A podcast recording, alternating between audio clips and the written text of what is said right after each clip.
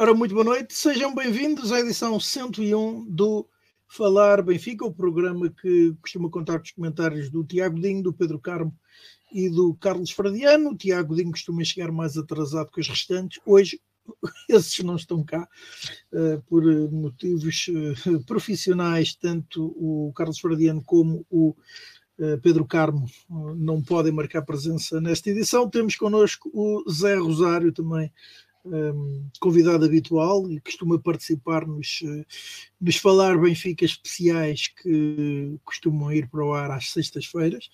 E, portanto, já não é novidade, de qualquer maneira, saudações a sempre, saudações uh, para, para todos, para o Zé, também para o Tiago e para mim, a todos aqueles que nos estão a assistir e a ouvir. Ora, o, o Falar Benfica 101 vai ter como uh, principais destaques a análise à vitória do Benfica por três bolas a zero frente ao Casa Pia, que marcou o regresso ao Estádio da Luz dos jogos da Liga Buena, depois de uma sequência de jogos que o Benfica disputou fora de portas. Faremos a antevisão precisamente. Uh, de um duelo que acontecerá fora de portas. Quinta-feira, o Benfica desloca-se ao Estádio Municipal de Braga para defrontar o Sporting local em partida dos quartos final da Taça de Portugal e eh, também eh, faremos eh, análise dos esclarecimentos do presidente do Benfica, Rui Costa, relativamente à janela de transferências encerrada no final do mês de janeiro, isto após a entrevista que o presidente do clube deu à BTV. Faremos também, como é habitual, a análise das modalidades eh, e, portanto, começamos eh, por ti, és o nosso convidado, Zé, portanto, boa noite. E pedia-te uma primeira análise à vitória do Sport Lisboa Benfica por 3-0 sobre o Casa Pia. Boa noite. Uh, uh,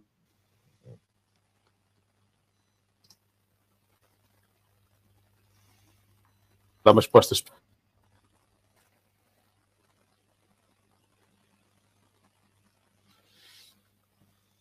Uh, epá, foi é um sentimento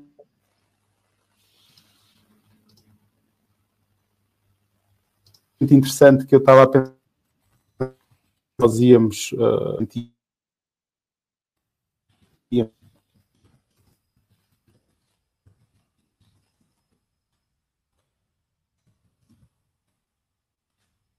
com bastante, bastante confiança. Uh, acho que estamos a carburar muito bem. Uh, gostei muito do Neres uh, neste sábado passado. O João Mário continua numa forma muito, muito, muito interessante a marcar muitos golos e a, e a fazer jogar os, os, seus colegas. A defesa também continua muito forte, pouquíssimas oportunidades de golo um, dos, dos, adversários. Portanto, pá, para primeiros comentários, gostei bastante. Acho que estamos, agora que já passou esta novela maravilhosa do Enzo e conseguimos passar em colmos com, com as vitórias, uh, acho que estamos muito bem encaminhados uh, no campeonato nacional uh, para fazer, para fazer um, um resto do campeonato muito bom.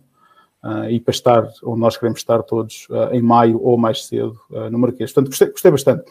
Acho que, e acho que também foi bom haver um bocadinho de tempo para entrar o, o Rafa, porque teve lesionado.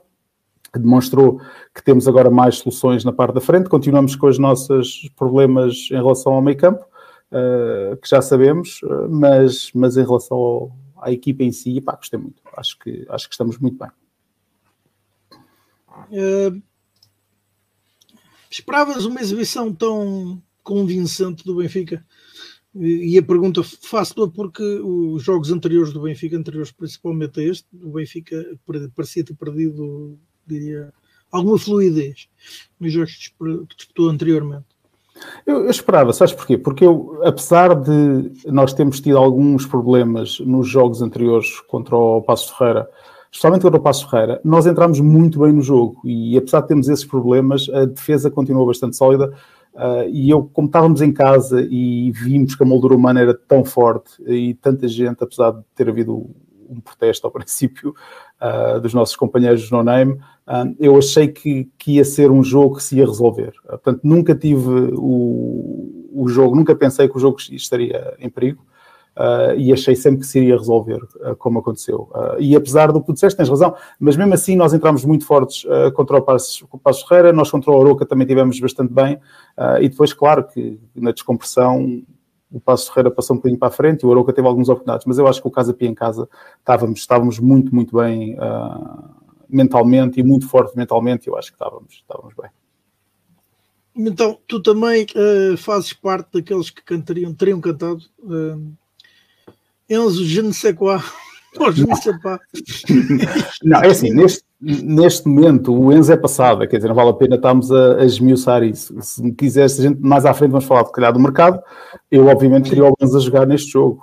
Eu não sou, não sou hipócrita a pensar que o Benfica está melhor hoje sem o Enzo uh, do que estava quando nós vimos o, o impacto que o Enzo teve uh, nos últimos cinco meses.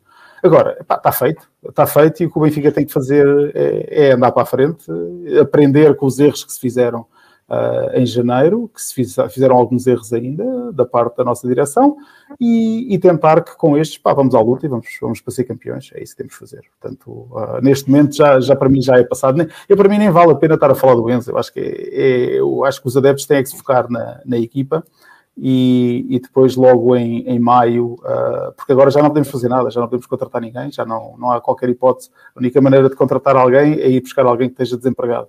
Portanto, epá, é, é sempre é seguir em frente. Uh, o que o Carlos escreveu deu-me vontade de continuar a ver aquele jogo até à meia-noite, mesmo sem gols, mesmo se não tivesse havido gols. A exibição do Benfica foi assim, eh, partilhas desta ideia, que foi desta vez mais próxima de um espetáculo? Eu, eu, gostei, eu gostei bastante, atenção, porque eu, eu gostei porque, e para mim é aquela coisa que o Ricardo Aruz Pereira fala um bocadinho disto, que é, é, é quanto mais boring e mais chato, porque nós sabemos que vamos ganhar e ganhamos 3-0 e siga a Marinha, é, é, o que eu gosto. É, é. sentir aquele descanso. Também. É, eu sentir esse descanso. Também é isso mesmo, é sentir esse descanso e que as coisas estão a correr bem, realmente a equipa está forte mentalmente, vamos marcar golos, continuamos a marcar, marcamos o primeiro golo, vamos à procura do segundo e depois as coisas aparecem com naturalidade. E quando acontecem, com naturalidade, epá, não, não posso pedir muito mais, não quero o jogo para sempre, porque eu quero os três pontinhos, portanto os 90 minutos acaba-se, está feito. Um, e, epá, e é isso, o sentimento foi esse. Foi esse que eu tive no sábado, sinceramente. Uh, e, e, espero continuar com, com esse sentimento uh, na quinta-feira e, e, depois na, contra o Boa Vista.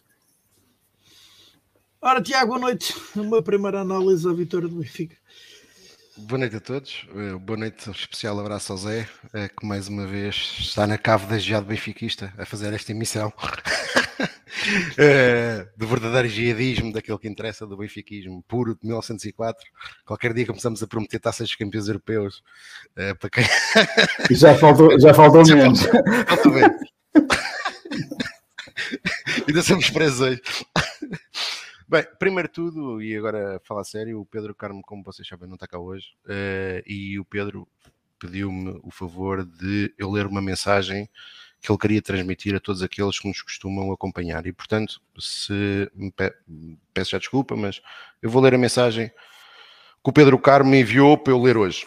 portanto, eu, Pedro Carmo, associado número 8425 do Sport Lisboa Benfica, Venho por este meio, através da voz do meu amigo e associado do Sport Lisboa e Benfica, Tiago Dinho, emitir a seguinte declaração. Ponto 1. Um, penitenciar-me pelas atrozes injustiças que tenho proferido relativamente ao atleta João Mário, a partir de agora, Super Mário. Segundo, agradecer ao treinador Roger Schmidt por finalmente ter-me feito ver a qualidade de Super Mário, que no último sábado presenteou os associados e adeptos do Sport Lisboa Benfica com dois golos, uma assistência e três recuperações de bola e vários momentos de pura inteligência. 3. Agradecer a paciência dos meus camaradas de podcast pelas tantas vezes que me alertaram para a qualidade intrínseca de Super Mario. Obrigado, Carlos, Rui e Tiago. 4. Informar que após sábado, que após o sábado, auto-infligi-me castigo por tanta barbaridade futebolística que tenho dito. Tal castigo consistiu em escrever 1904 o nome de Super Mario na minha rua e cumulativamente a 1904 chicotadas no meu lombo. Quinto, assumir que tenho que continuar a falar sobre aquilo onde sou verdadeiramente um especialista. Desportos aquáticos, Desportos. principalmente todos relacionados com pesca. Concluo agradecendo a vossa atenção, estando certo que na quinta-feira, na fria pedreira de Braga, Super Mário será o líder em campo que irá guiar o nosso Pro Lisboa Benfica à vitória em mais um passo rumo ao Jamor, onde no dia 4 de junho de 2023 temos que estar para ganhar a taça pois o que nós queremos é ganhar taças. Viva o Lisboa Benfica, Pedro Carmo. Pronto. Bem, uh, foi bastante... não foi ele que escreveu isto, mas eu sei que ele pensou isto e portanto eu transmiti. Exato. Incorporaste, incorporaste o Carmo que há em ti. Bom, sobre o, sobre, sobre o jogo. Epá, primeira, é a primeira, Agora a tua a opinião primeira... sobre o Super Mario. Sobre o Super Mario, a primeira, a primeira nota, um, ehm, Roger Schmidt, mais uma vez, fez aquilo que uh, nós não estávamos, se calhar, à espera, ou seja, pelo menos na semana passada eu tinha dito aqui que, que acreditava que, que, o Gonçalo Guedes não ia jogar como, como ponta de lança, como jogou em Aroca.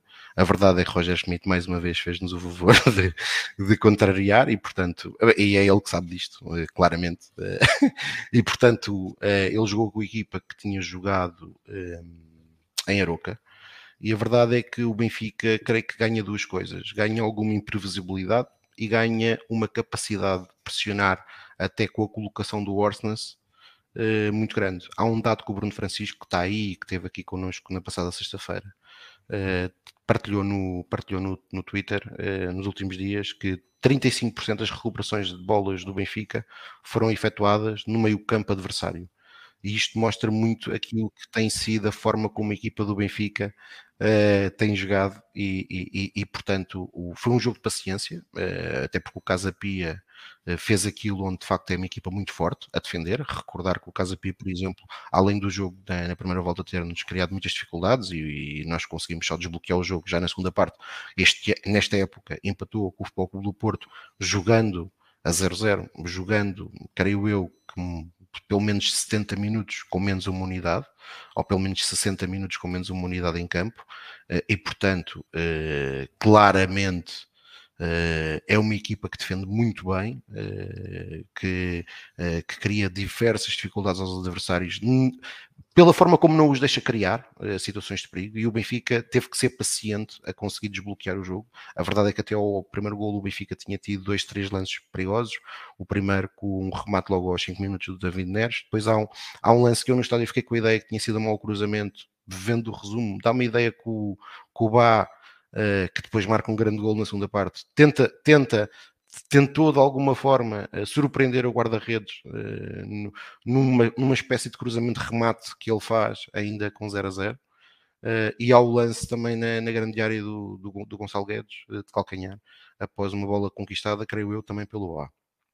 E depois surge o gol do Benfica, numa boa jogada coletiva, onde o Neres, como o Zé estava a dizer e bem, parece muito bem e, e, e descobre João Mário que com aqueles pezinhos de lã parece como, como, quem não quer, como quem não quer dar a coisa, aparece no sítio certo, a encostar para 1 a 0, volta a estar muito bem a aparecer nas costas da defesa no segundo gol, e, e, a partir daí o Benfica, creio eu que até a partir do momento que o Benfica está a fazer um zero, uh, o jogo não teve grande história. Uh, só deu Benfica, o Casa Pia nunca conseguiu, ou pelo menos que, creio eu que quem estava no estádio, quem estava a assistir em casa, nunca, nunca, nunca sentiu que o Casa Pia tivesse capacidade de importunar verdadeiramente uh, o Benfica e acabou por ser isso que aconteceu. Eh, e na segunda parte o Benfica tem aquele lance em que, evidentemente, a assistência do João Mário, mas muito mérito, ou mérito praticamente todo para, para o Bá, que faz uma cavalgada incrível desde o meio campo, desde a entrada do meio campo do Casa Pia até a área adversária e faz um grande gol. Uh, e o Benfica podia, acabámos por vencer por 3-0, mas podiam ter sido 3, 4, 5 golos. Uh, uma, uma, uma vitória incontestável em linha com aquilo que o Benfica já tinha feito em, em Aroca, onde para mim também a equipa controlou sempre muito bem o jogo, foi sempre a equipa mais perigosa, não permitindo que o Aroca tivesse grandes ocasiões.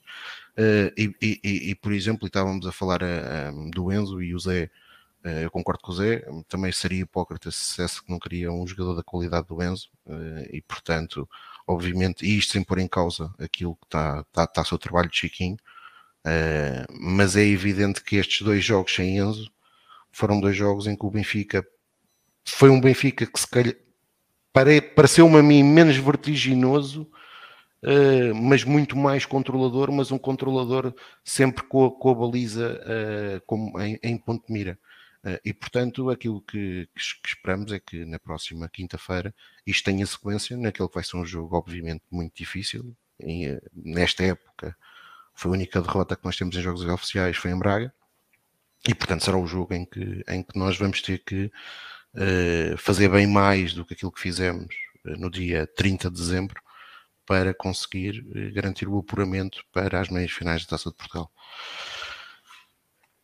E não sei se, se o Rui, pelos vistos, caiu, não é? é desapareceu. Sim, mas estavas, estavas a falar também uma coisa importante, Tiago em relação à, à, entrada do Benfica, apesar de nós não termos entrado tão bem contra o Casa Pia em termos de produção atacante uh, e de oportunidades, uh, tivemos sempre em cima deles, ou seja, eles pouquíssimas vezes até passaram o nosso meio campo. Portanto, eu acho que apesar de não termos criado, como por exemplo o Passo Ferreira que marcámos logo ao princípio, uh, apesar de não termos criado tanto ao princípio, notava-se que a equipa estava muito forte e muito competente a recuperar a bola rapidamente e que a qualquer altura, portanto, eu eu acho que foi um jogo, nesse, nesse caso foi um jogo até, até bastante tranquilo e muito, muito competente. Portanto, eu, eu concordo que... com isso, eu concordo. É. Aliás, eu, eu, eu, eu, eu preferencialmente, eu, eu, de facto, e já tinha dito isto na semana passada, eu não gosto que o Gonçalo Guedes jogue ali. Ah, ou seja, não gosto porque acho que não, não temos o melhor Gonçalo Guedes. Agora, analisando estes dois jogos, eu creio que o Benfica ganha, ganha uma coisa que eu falei há pouco, que é a capacidade eh, de pressionar com ainda maior qualidade os adversários, até porque o Gonçalo faz isso com muita qualidade, e depois tem uma coisa muito, muito interessante, porque o Gonçalo Ramos também, se há, se há coisa além de finalizar que o Gonçalo é muito forte, é fazer este trabalho. O Gonçalo trabalha imenso para a equipa, todos nós sabemos disso, não, não, é, não, é, não, é, não é de agora, não é desta época. No ano passado, aliás, ele notabilizou-se mais por, por ajudar e, e jogar para a equipa do que propriamente jogar para ele. Mas tem uma coisa que o, o, o Gonçalo Guedes tem uma coisa que o Gonçalo Ramos, evidentemente, não tem tanta capacidade para fazer, que é uh, ir para a linha e conseguir desequilibrar a partir da linha e acaba por desbaratar as próprias marcações e as próprias referências das defensivas da, das equipas, uh, dos esquemas defensivos dos adversários. Eu tive a ver, o, eu tive a ver algumas partes do jogo deste, deste fim de semana e há vários momentos em que isso é notório, que é que a equipa do do, do Casa Pia perde a referência que normalmente é o Gonçalo Ramos ou, ou Peter Musa e fica sem essa referência.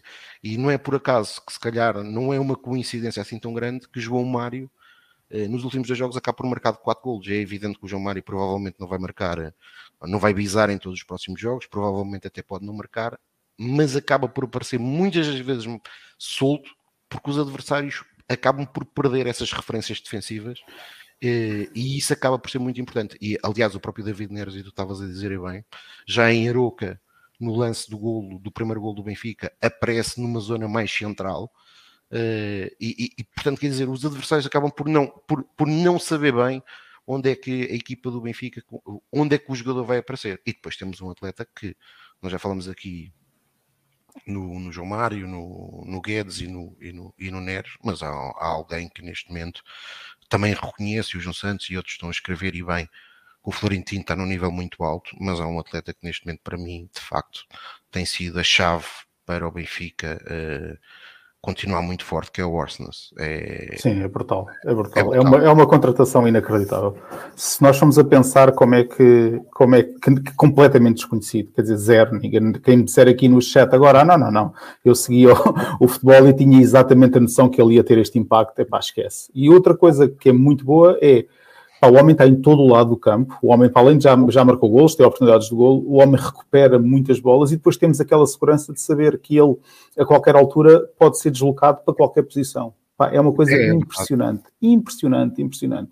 Portanto, ainda temos, ainda temos esta, esta nova, portanto, quando, quando eu não sei se ele vai mexer agora contra o Braga, mas nós sabemos que se ele quiser mexer, o, o Freddy vai jogar onde ele quiser. Portanto, se quisermos pôr o Rafa, se ele quiser pôr o Rafa em campo, e se quiser tirar o, o Chiquinho, já sabemos quem é que vai para aquela posição. Mas é, é um descanso para nós, enquanto ele estiver, obviamente, saudável, a capacidade que ele tem de jogar futebol e a capacidade de fazer múltiplas posições. O homem não faz nada mal. Epá, é raríssimo falhar um passe.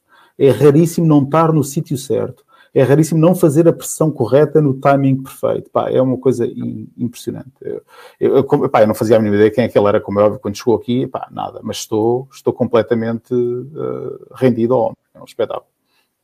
Sim, eu concordo, concordo em absoluto contigo. E hum. eu, eu, eu, por, por exemplo, a malta estava a falar que é provável que ele, que ele tente fazer recuar o Guedes mas eu creio, eu creio que ele não vai, não vai abdicar uh, de jogar uh, muito em linha com aquilo que, que fez, que fez agora uh, nos últimos dois jogos. É, eu também acho que sim. Porque se ele, imagina que ele recusa, ele recua, ele recua o, o Freddy, né? E tira o Chiquinho. A vantagem que ele tem de ter o Tino, o Chiquinho e o Freddy é que ele ganha uma consistência no meio campo brutal. Uh, e depois perdendo o Freddy um bocadinho lá à frente, epá, se calhar num jogo fora contra o Braga, não sei se ele vai arriscar tantas alterações. Epá, vamos ver. Eu sei que com esta coisa o Musa, o Musa para mim já se viu que não, não conta. Portanto, uh, quando ele não joga com ele a titular e diz assim, pá, eu vou abdicar de um jogador lá à frente, agora todos os outros pode haver uma rotação fácil. Ainda temos o Rafa, epá, ainda temos o Sim. Rafa. Portanto, em termos de opções atacantes, estamos, Estamos bem, Não, estamos, estamos bem, bem. Estamos muito bem, estamos muito bem. Eu, eu, acho, eu acho que é possível que neste jogo em Braga ele agora possa, possa, possa tentar pôr o Ramos até por aquilo que o Ramos dá a nível de pressão. Uh, aquilo que o Ramos de facto, uh, mas eu só vejo que seja, seja David Neres a sair, porque eu acho exatamente por isso estavas a dizer porque além da consistência, eu, eu, eu, creio que esta, que esta alteração, e ele fez esta a primeira vez que o, que o Roger colocou o Orson a jogar mais à frente, uh, foi num jogo até que ninguém estava muito à espera em casa. Agora não me estou a recordar do adversário, uh, mas foi num jogo em que se notou que nós não tínhamos o Rafa e creio que só tínhamos o Gonçalo, e que se notou uma coisa muito. que ele ganha, claramente. É que a equipa do Benfica fica muito pressionante à frente, consegue uhum porque ele tem essa capacidade, porque é aquilo que tu dizias, ele, ele tanto está a pressionar no meio, como segundos depois nós estamos a ver na esquerda, a recuperar a posição, porque às vezes, hum, pronto, e esta é aquela discussão muitas vezes de café, não é? Que é, é pá, os gajos não correm. Bem, muitas das vezes nós vimos atletas que correm, mas não têm a capacidade física e a disponibilidade física para depois, de um momento para o outro, conseguir pois. recuperar a posição original.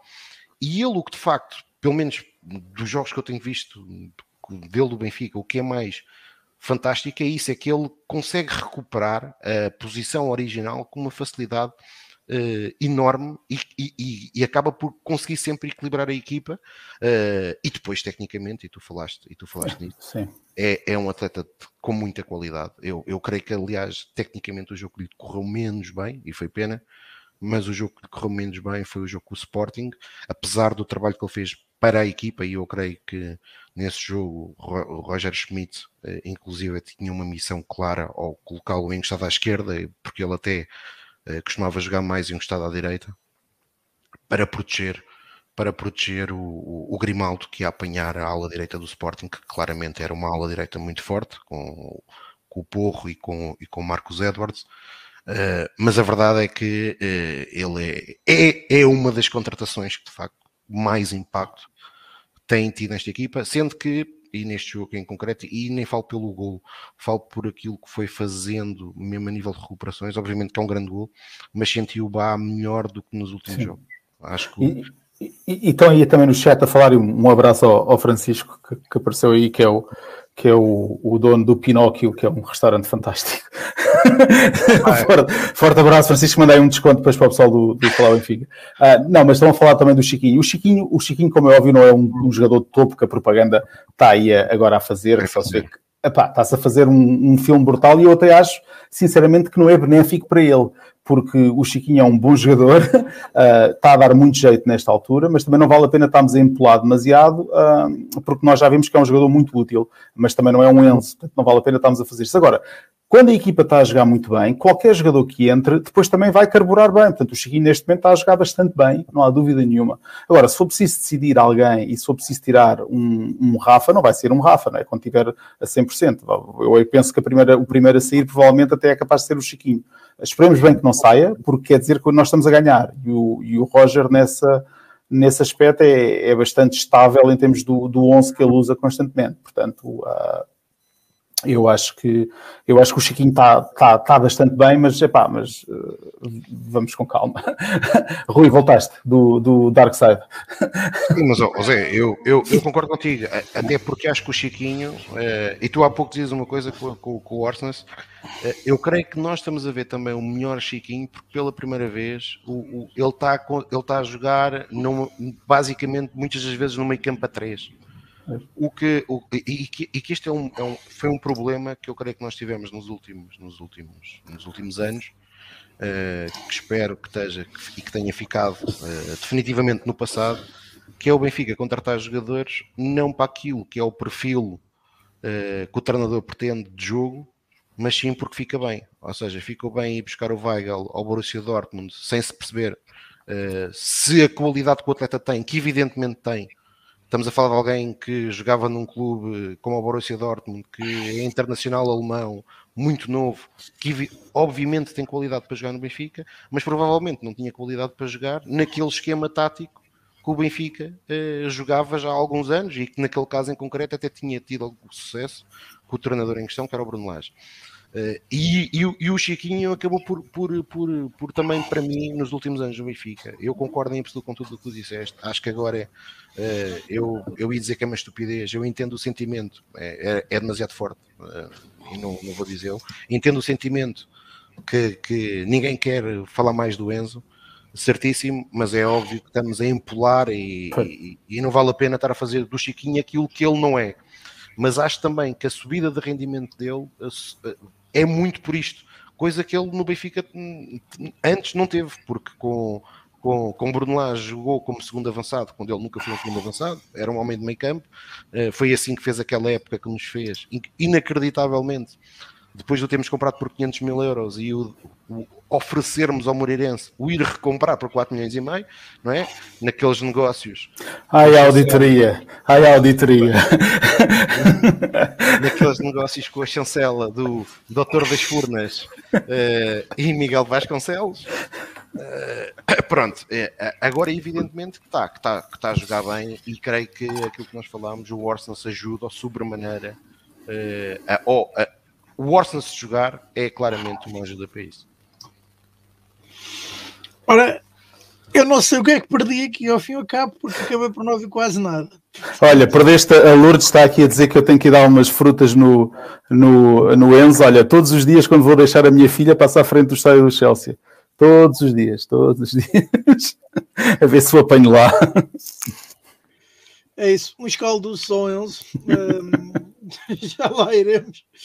Uh, já iremos certamente. Um, Aí ao Enzo Tiago... tudo bom. Sim. Tudo bom e principalmente sempre que jogar contra o Benfica que saia derrotado. Pronto, é, é isso. Um... Já fizemos, a, já falámos, já, oh, Rui, só para te fazer um bocadinho de contexto, já falámos sobre o jogo uh, contra o Casa Pia, já fechámos, tivemos a falar um bocadinho individualmente do pessoal e agora já estávamos a falar um bocadinho do jogo de Braga, mas ainda não começámos. Mas ainda não começaram. Um, eu achei, achei, é como apanhei a parte final, Hum, eu confesso que tenho ficado surpreendido com o crescimento e, pelos vistos, é coisa para se manter do Chiquinho e da confiança que tem demonstrado, porque parecia que ele jogava sempre, eh, entrava sempre, ou entrava a frio ou acabava por nunca se assumir e agora hum, não sei, agora parece estar bastante mais, mais solto. Hum, as expectativas uh, quanto a ele e relativamente a outros uh, serão mais baixas. Não sei até que ponto é que vocês concordam com isso. Um, e ele, ele, era ao fim e ao cabo, e até chegar aqui era, era um dos patinhos feios do plantel. É, outra coisa também importante é, é, a dinâmica onde tu entras numa equipa que está a ganhar, que é muito diferente de estás a jogar quando tens um tarabo ao lado ou, ou uma dinâmica com o Jorge Jesus que, pá, que era péssima uh, em termos dos últimos anos do Benfica. Portanto, ele também beneficia muito da dinâmica que o, que o Benfica tem neste momento. Portanto, é mais e, e, e, treina todos os dias desta forma com um bom treinador que se interessa com ele, porque nós falámos desde o princípio da época que todos nós, ele era um dos jogadores, se alguém nos perguntasse, havia, obviamente há alguns garotões que achavam que o Chiquinho devia ficar, mas se calhar a maior parte das pessoas, dos sócios, assim, se, se pudesses contratar alguém para o lugar do Chiquinho, as pessoas diziam sim, sim, tranquilo, não tem problema nenhum, porque não, era um, não é um jogador fundamental, não é? E ao treinar todos os dias com o Roger e ter alguém que aposta nele e sabe que porque ele pode trazer o impacto para a equipa, eh, também lhe deu essa confiança para depois eh, poder jogar. Portanto, é, é, isto é, são as coisas básicas que se aprende na, na escola, mas que, como nós tivemos treinadores chamados Jorge Jesus e Veríssimos e não sei o quê, epá, morria tudo na praia. Mas pronto. Tiago, concordas com esta ideia? Concordo, concordo com duas Também tem a ver um bocado também tem a ver um bocado com o contexto. Ao fim ao não, claro, é, é assim, eu, eu, eu, vou dizer, concordo com isso em absoluto, não é? Eu farto-me dizer isto, não é? Principalmente até quando se aposta em miúdos, eh, mas dramatizando, eu se jogar ao lado do Messi, do Benzema e do Mbappé, se calhar pensam que eu sou um gajo com algum talento, não é? Eh, se jogar ao lado do Martin Pringle, vão dizer, é pá, dois pernas de pau, um pior que o outro. Eh, portanto, o contexto, evidentemente, num jogo coletivo, é muito importante. E quando o coletivo é forte, as individualidades normalmente sobressaem. É isso que tem este ano acontecido no Benfica. É? Reparem, se, se nós já falámos isto várias vezes. Eh, se alguém dissesse, Zé há pouco dizia que se alguém dissesse que o Orsens ia ser isto tudo, é uma treta. E eu agora vou utilizar a mesma expressão do Zé a dizer uma coisa, que é, se alguém nos dissesse há um ano atrás que o Benfica ia limpar o grupo da Champions com PSG, Juventus e com Maccabi, mas principalmente com o PSG e com, e com as Juventus, sem nenhuma derrota, ganhando o grupo, trucidando as Juventus, que foi aquilo que o Benfica fez nos dois jogos com as Juventus, foi trucidarmos as Juventus, os resultados não fazem jus àquilo que foi os dois jogos do Benfica com as Juventus. Não perdendo nenhum jogo, o PSG, que é hoje a nível de individualidades, talvez com o City, as duas equipas mais poderosas do, claramente, com os plantéis mais poderosos do mundo. Uh, no futebol jogado. Uh, depois que, que, chegávamos ao campeonato com meia dúzia de com três jogos disputados da segunda volta, com só uma derrota e dois empates, e que isto, eh, e que nesta equipa iam ser essenciais jogadores como Florentino, António Silva, uh, Grimaldo, que no ano passado era um patinho feio para muitos benfiquistas, Rafa, outro patinho feio, uh, Gonçalo Ramos, epá, se calhar, João Mário, João Mário, e isto são exemplos de o João Mário, e eu aqui não vou, não vou, e o Pedro Carmo não está agora, mas faço-lhe justiça. No ano passado, quando acabou a época, até porque João Mário lá está, uh, por incrível que pareça, o treinador que, que, acabou por tirar se calhar o melhor rendimento dele até Roger Schmidt foi Jorge Jesus na primeira época que teve no Sporting, a jogar numa posição mais similar àquela que ele faz no Benfica. Foi o homem que achou que João Mário ia ser o número 8 perfeito para o Benfica no meio campo a 2. O João Mário chegou no ano passado para esta altura, o João Mário estava completamente de fisicamente. O João Mário praticamente não contou para veríssimo. E portanto, todos nós no ano passado vaticinámos no fim da época que o Benfica tinha um problema para resolver, que, que, era o João Mário. E, e, esse problema era para resolver porquê? Porque João Mário nós sabemos nas condições em que voltou. Não é? João Mário voltou nas condições do programa regressar, ou seja, ele basicamente recebe aquilo que estava a receber na Itália, mas a receber, a ser taxado uh, com uma taxa muito baixa em Portugal. Uh, e portanto, uh, íamos ter um problema. A verdade é que João Mário está a ser um dos jogadores mais decisivos do Benfica. Uh, e portanto, obviamente, o contexto. O contexto Para é mal do Pedro Carmo. O contexto é válido. Depois, depois no, caso do, do, no caso do Chiquinho em concreto, bem, eu, eu, eu já disse isto e eu devo. Eu vi a primeira vez o Chiquinho a jogar, por acaso estava com o Pedro, em Setúbal, num torneio de pré-época em 2018. E na altura nós estávamos lá os dois a comentar o jogo, pá, e aquilo que nós vimos, nós gostámos do, do, do Chiquinho. Uh, percebemos que se calhar não seria atleta para jogar logo na altura, ou para fazer parte do plantel principal. Aparentemente, por aquilo que veio esta semana na comunicação social, estávamos equivocados, ou seja, aparentemente o treinador uh, do Sport Lisboa Benfica na altura, Rui Vitória, queria manter Chiquinho no plantel. Uh, e, não, e, não, e não foi possível, e foi envolvido num negócio para o Moreirense, supostamente para pagar Alfa Semedo, e num contexto um bocado estranho, porque o Alfa Semedo, inclusive, até nesse torneio já estava como jogador do Benfica. E portanto, o Benfica basicamente comprou Chiquinho por 500 mil euros à académica, creio eu, ou a um clube croata, mas foi um negócio um bocado estranho, eh, porque o Chiquinho jogava na segunda liga na académica e dispensa-o imediatamente a seguir eh, para o Moreirense, com uma cláusula de de recompra de 4,5 milhões. Ou, eu até acho que não havia uma cláusula propriamente específica, era se alguém aparecesse. Não, era. Era, 50, era, era se alguém aparecesse com uma proposta. O Benfica tinha que dar. Era, é? Tinha que dar 50% do valor até 4 milhões. E depois, como é óbvio. A proposta que apareceu foi de 8, foi de 8 e tal, que era para o Benfica ter que pagar os 4. Uh, surpresa! Porque. pronto, é, mas a verdade é que quem acompanhou essa época do Moreirense, o, Moreirense faz uma grande época. O Moreirense, creio eu, que nesse ano, inclusive, eu não sei se eles chegaram só para a Europa, mas estiveram sempre a lutar para, para, para o apuramento europeu. É uma época de grande nível. Vão vencer à luz com um jogo brutal do Chiquinho Chá da Luz. Um jogo brutal do Chiquinho Chá da Luz. Uh, e portanto, o Chiquinho faz uma época assombrosa. Eu estava a ler aí há pouco um comentário de alguém que eu respeito como é evidente, que estava a dizer que, ah, ok, o Chiquinho, mas eu quero é ver na Liga dos Campeões. Então eu tenho uma surpresa. O Benfica da época seguinte, de Bruno Lage, Bruno Lage claramente também gostava de Chiquinho, daquilo que Chiquinho podia dar à equipa. Chiquinho lesiona-se, se todos se recordarem, tem uma lesão muito grave no Estádio da Luz contra o Futebol Clube do Porto, uh, na altura, supostamente devido ao, ao tapete que foi colocado no estádio que não estava em, nas perfeitas condições. Aliás, Rafa, depois, uns meses depois, um ou dois meses depois, teve uma lesão similar num dos adutores. Uh, o Chiquinho regressa e o melhor período do Benfica dessa época de Brunelage, ou o período em que, futebolisticamente falando, existiu o maior fulgor das exibições do Benfica, começa e inicia-se quando o Benfica vai jogar com o Leipzig Alemanha, em que eh, Bruno Lage, de uma forma um bocadinho suicida, decide dar pela primeira vez a titularidade a Gabriel Itarap eh, no meio campo, eh, Luís Fernandes a jogar na direita, Sérvia a jogar na esquerda e pela primeira vez, como dupla de avançados, Chiquinho e Vinícius. E portanto o Benfica faz uma excelente partida na Alemanha, empata o jogo de forma completamente incrível, um jogo que teve a ganhar por 2-0, deixa-se empatar já nos descontos sofrendo dois golos, e depois recebe o, Leip, o Leipzig, desculpem, o Zenit, onde o Benfica, na deslocação à Rússia, tinha sido, tinha perdido por 3-1, e o Benfica trucidou os russos em Lisboa.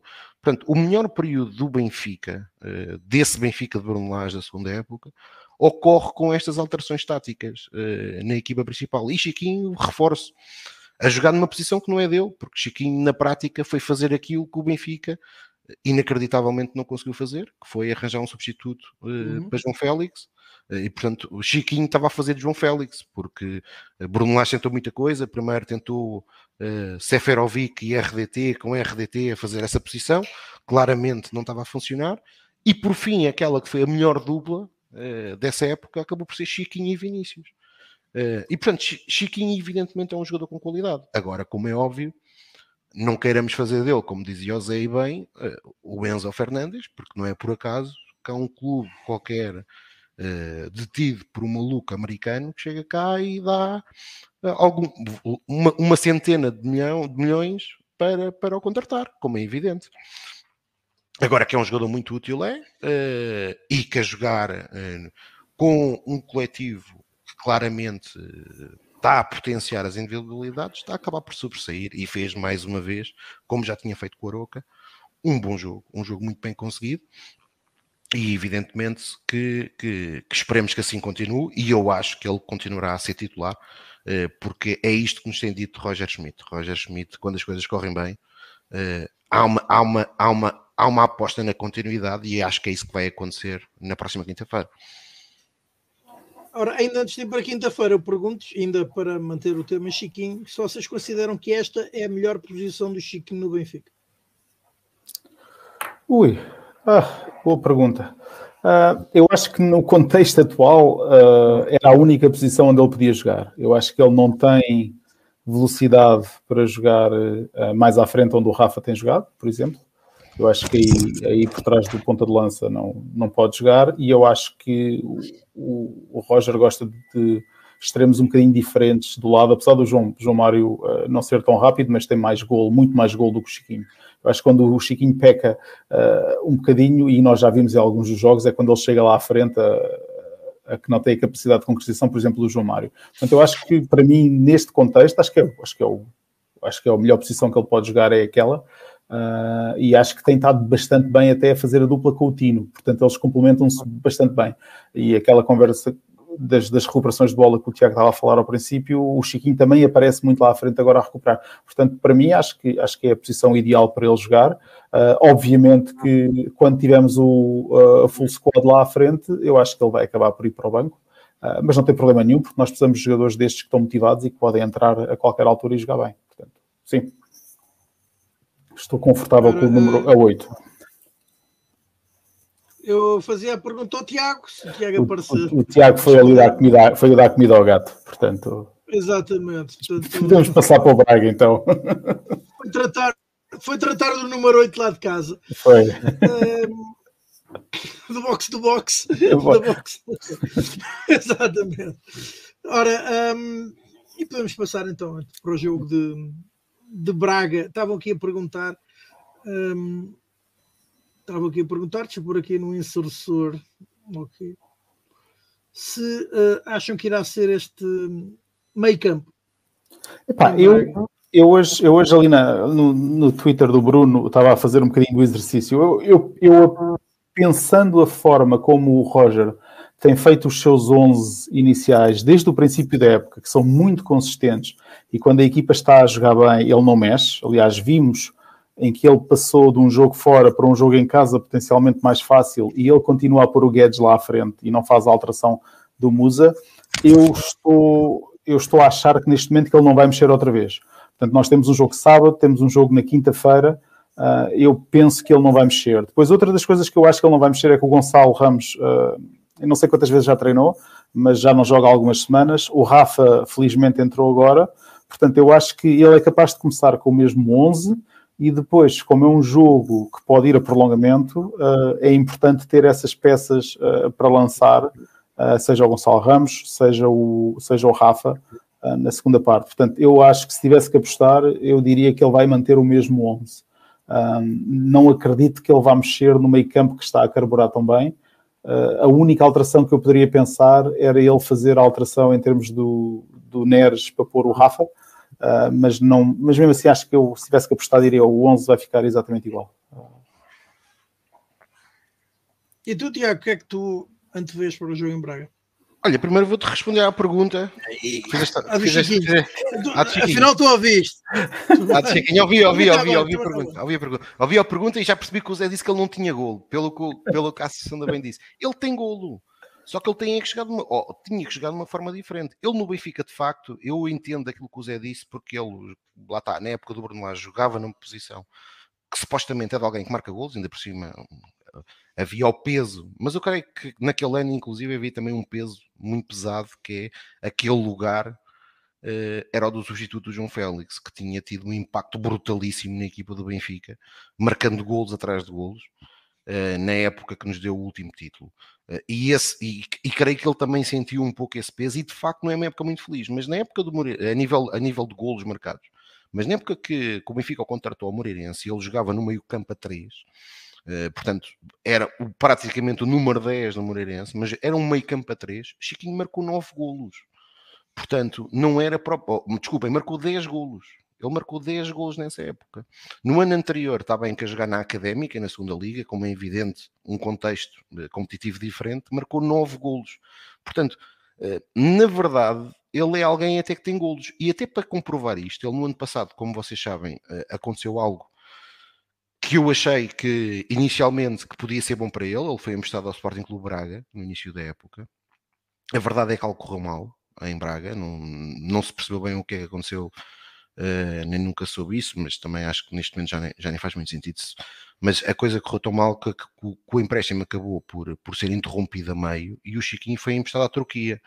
Uh, e a verdade é que na Turquia, por exemplo, e, e, agora se tivesse aqui o Pedro Carmo, o Pedro Carmo vinha já, pois foi emprestado e o Pizzi também, e o Pizzi não jogou nada na Turquia. E tinha razão, Pedro Carmo, se dissesse isso, porque o Pizzi foi para, Turquia, foi, foi para a Turquia e basicamente não jogou praticamente não jogou na Turquia.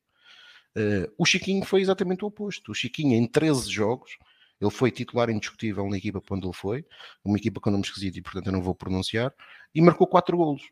Portanto, não são propriamente números tão maus para um centrocampista.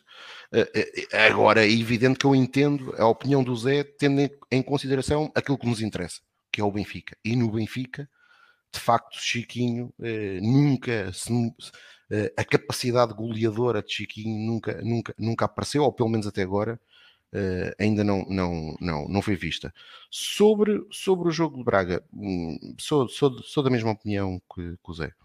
Ou seja, acho que vai jogar a mesma equipa. A única alteração que eu hum, poderia acreditar que ocorresse era a entrada de Gonçalo Ramos uh, e a saída de David Neres para, para o Gonçalo Guedes uh, assumir este lugar, mas eu acho que, que o Roger não o vai fazer. Acho que vai jogar com a equipa que jogou nos últimos dois jogos e, e, e, e obviamente uh, terá como terá no banco uh, dois, dois, dois suplentes de luxo, que é Gonçalo Ramos e, e Rafa Silva, uh, que já entrou neste jogo e entrou bem até, diga-se. para, para, para, para aquilo que, que forem as ocorrências do jogo e o contexto do jogo, de quinta-feira, sendo um jogo que evidentemente é um teste de um grau de dificuldade muito superior àqueles que tivemos, até porque vamos com o ónus de ir a Braga com o peso de termos sido vergados uh, pelo Sporting Clube Braga em dezembro, portanto há pouco mais de um mês por 3-0, num jogo que de facto foi muito mal do Benfica. Eu creio que este jogo é um contexto completamente diferente. Uh, a equipa do Benfica, não só o Enzo, que na altura de facto não fez as melhores exibições com a camisola do Benfica, longe disso, mas diga-se passagem já agora, Enzo, Enzo nos dois Também jogos. Não foi, não foi o os... único. Não, não foi o único, não foi o único, mas o Enzo, eu aqui ia só dar a nota, nos três jogos menos conseguidos do Benfica, uh, menos conseguidos, um deles nem, nem, não se pode dizer que foi menos conseguido, porque o resultado, quer dizer, o jogo em si eu não acho que tenha sido os mais bem conseguidos. O resultado esse foi extremamente bem conseguido, que foi a vitória no Dragão mas a vitória no Dragão, coincidência ou não, ocorre quando o Enzo Fernandes já não está em campo. Uh, portanto, é uma das primeiras substituições de Roger Schmidt uh, ao intervalo, é a saída de Enzo Fernandes, que de facto foi um jogo que não lhe estava a correr bem, não lhe estava de todo a correr bem. E, e, em Braga também não, não lhe correu bem, como é evidente, mas foi toda a equipa, foi toda a equipa. aliás, eu, eu, eu, em brincadeira já, já o disse, o, o Abel Ruiz parecia o Haaland, uh, tal foi a, a, a, fraca exibição do próprio António Silva, que deve ter sido a pior exibição do António Silva, com a camisola do Benfica, na equipa principal. Uh, portanto, existir um conjunto de atletas que de facto não estavam não a carburar.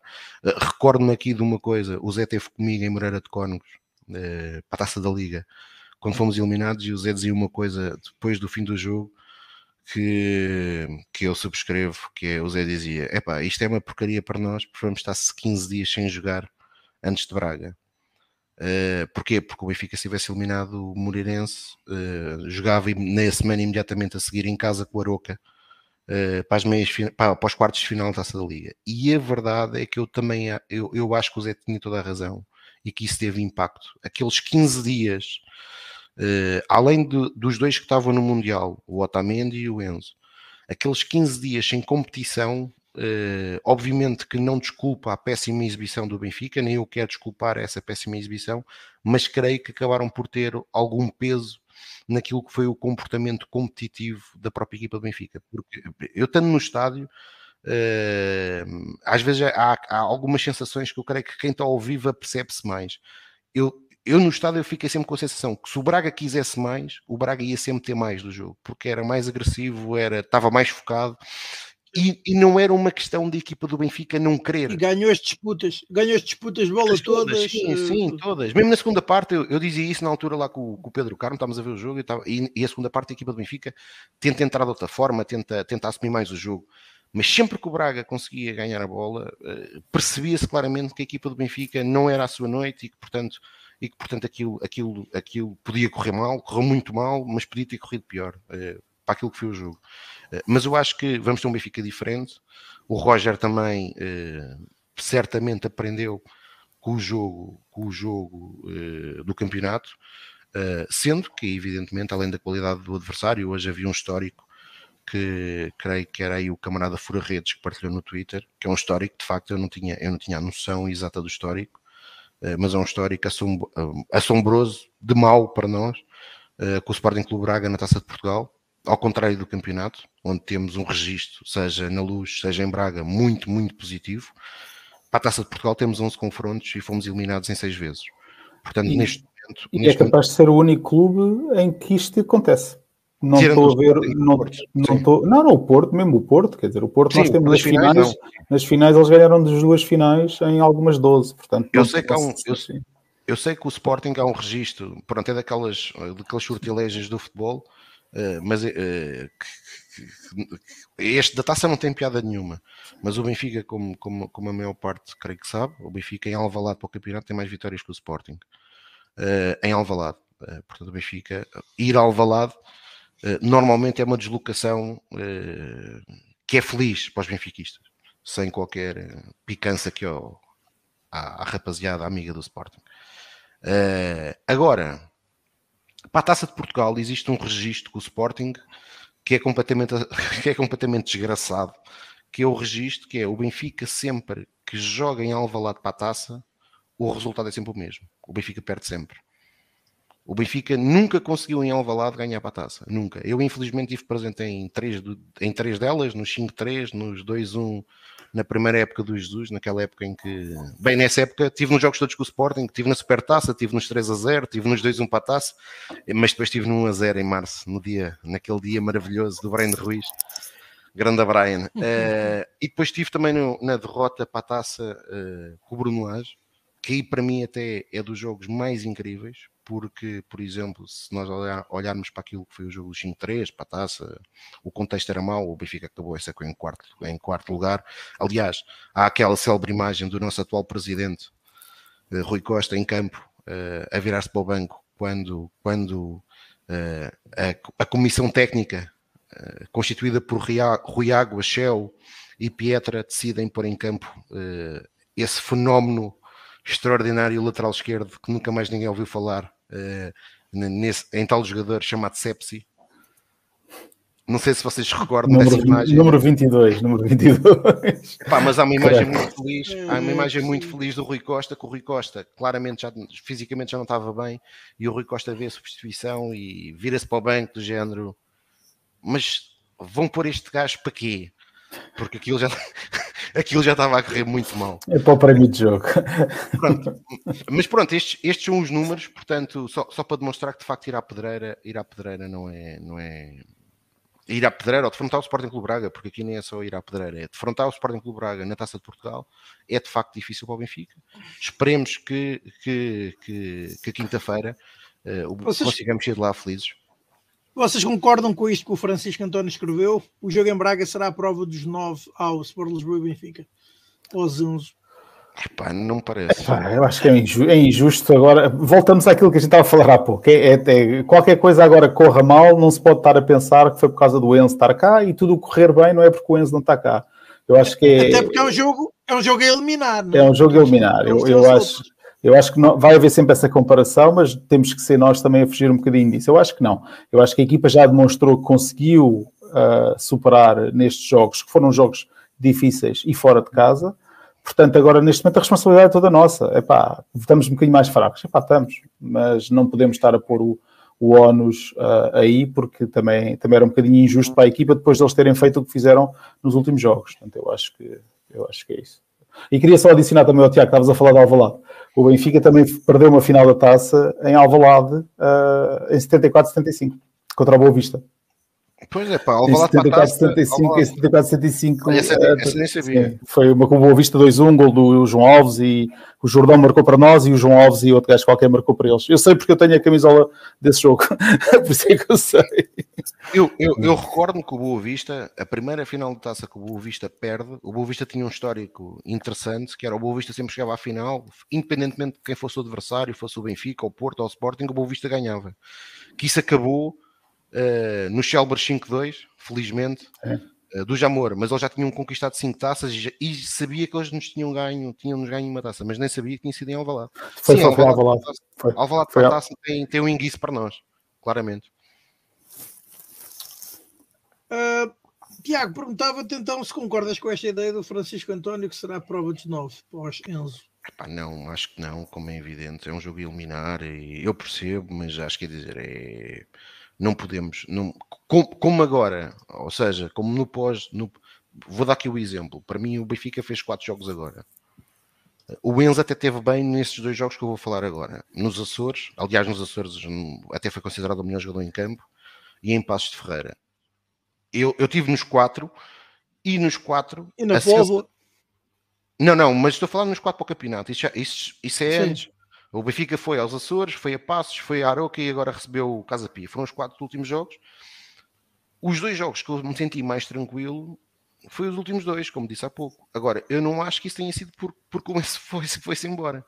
É, pronto, é essa a minha opinião. Como não, é evidente que nós podemos fazer, e isso é um risco que eu creio que a própria direção do Benfica e o próprio presidente do Benfica tem isso em consideração, que é Uh, e como gestão desportiva, eu serei sempre o primeiro uh, a, não, a não concordar com uma venda de um titular em janeiro, que, é, que pode ter impacto, evidente que pode ter impacto, uh, mas isso, essa análise vamos ter que fazer no final da época. não, acho que agora é demasiado precipitada, porque lá está, vamos jogar com uma equipa que é um adversário que nós somos, somos no plano teórico mais fortes, mas a verdade é que é uma equipa que nos pode derrotar. Eh, já nos derrotou esta época, já nos derrotou esta época, portanto, eh, com Enzo em campo. Eh, e portanto, quer dizer, é, é, é simplificar muito a equação. Acho que sim, se, agora, se, se, por outro lado concordarei com o Francisco, se o Francisco puser nesta equação que os próximos quatro jogos podem, podem se calhar ser uma prova daquilo que vão que é o Benfica sem Enzo. Talvez, concordo com isso. Porquê? Porque o Benfica joga em Braga na quinta-feira, uh, joga daqui uma semana, na quarta-feira, uh, em Bruges, uh, a primeira mão dos oitavos de final da Liga dos Campeões. Joga depois em casa e aí um, parabenizar aqui a estrutura do Benfica por ter tido a sagacidade de antecipar o jogo com o Passos de Ferreira. Acho que foi estrategicamente muito bem pensado joga uh, aproveitando aquilo que os regulamentos possibilitam, diga-se de passagem. Uh, o Benfica não fez nada de mal. O Benfica limitou-se a aproveitar aquilo que são os regulamentos e proteção das equipas portuguesas na Europa.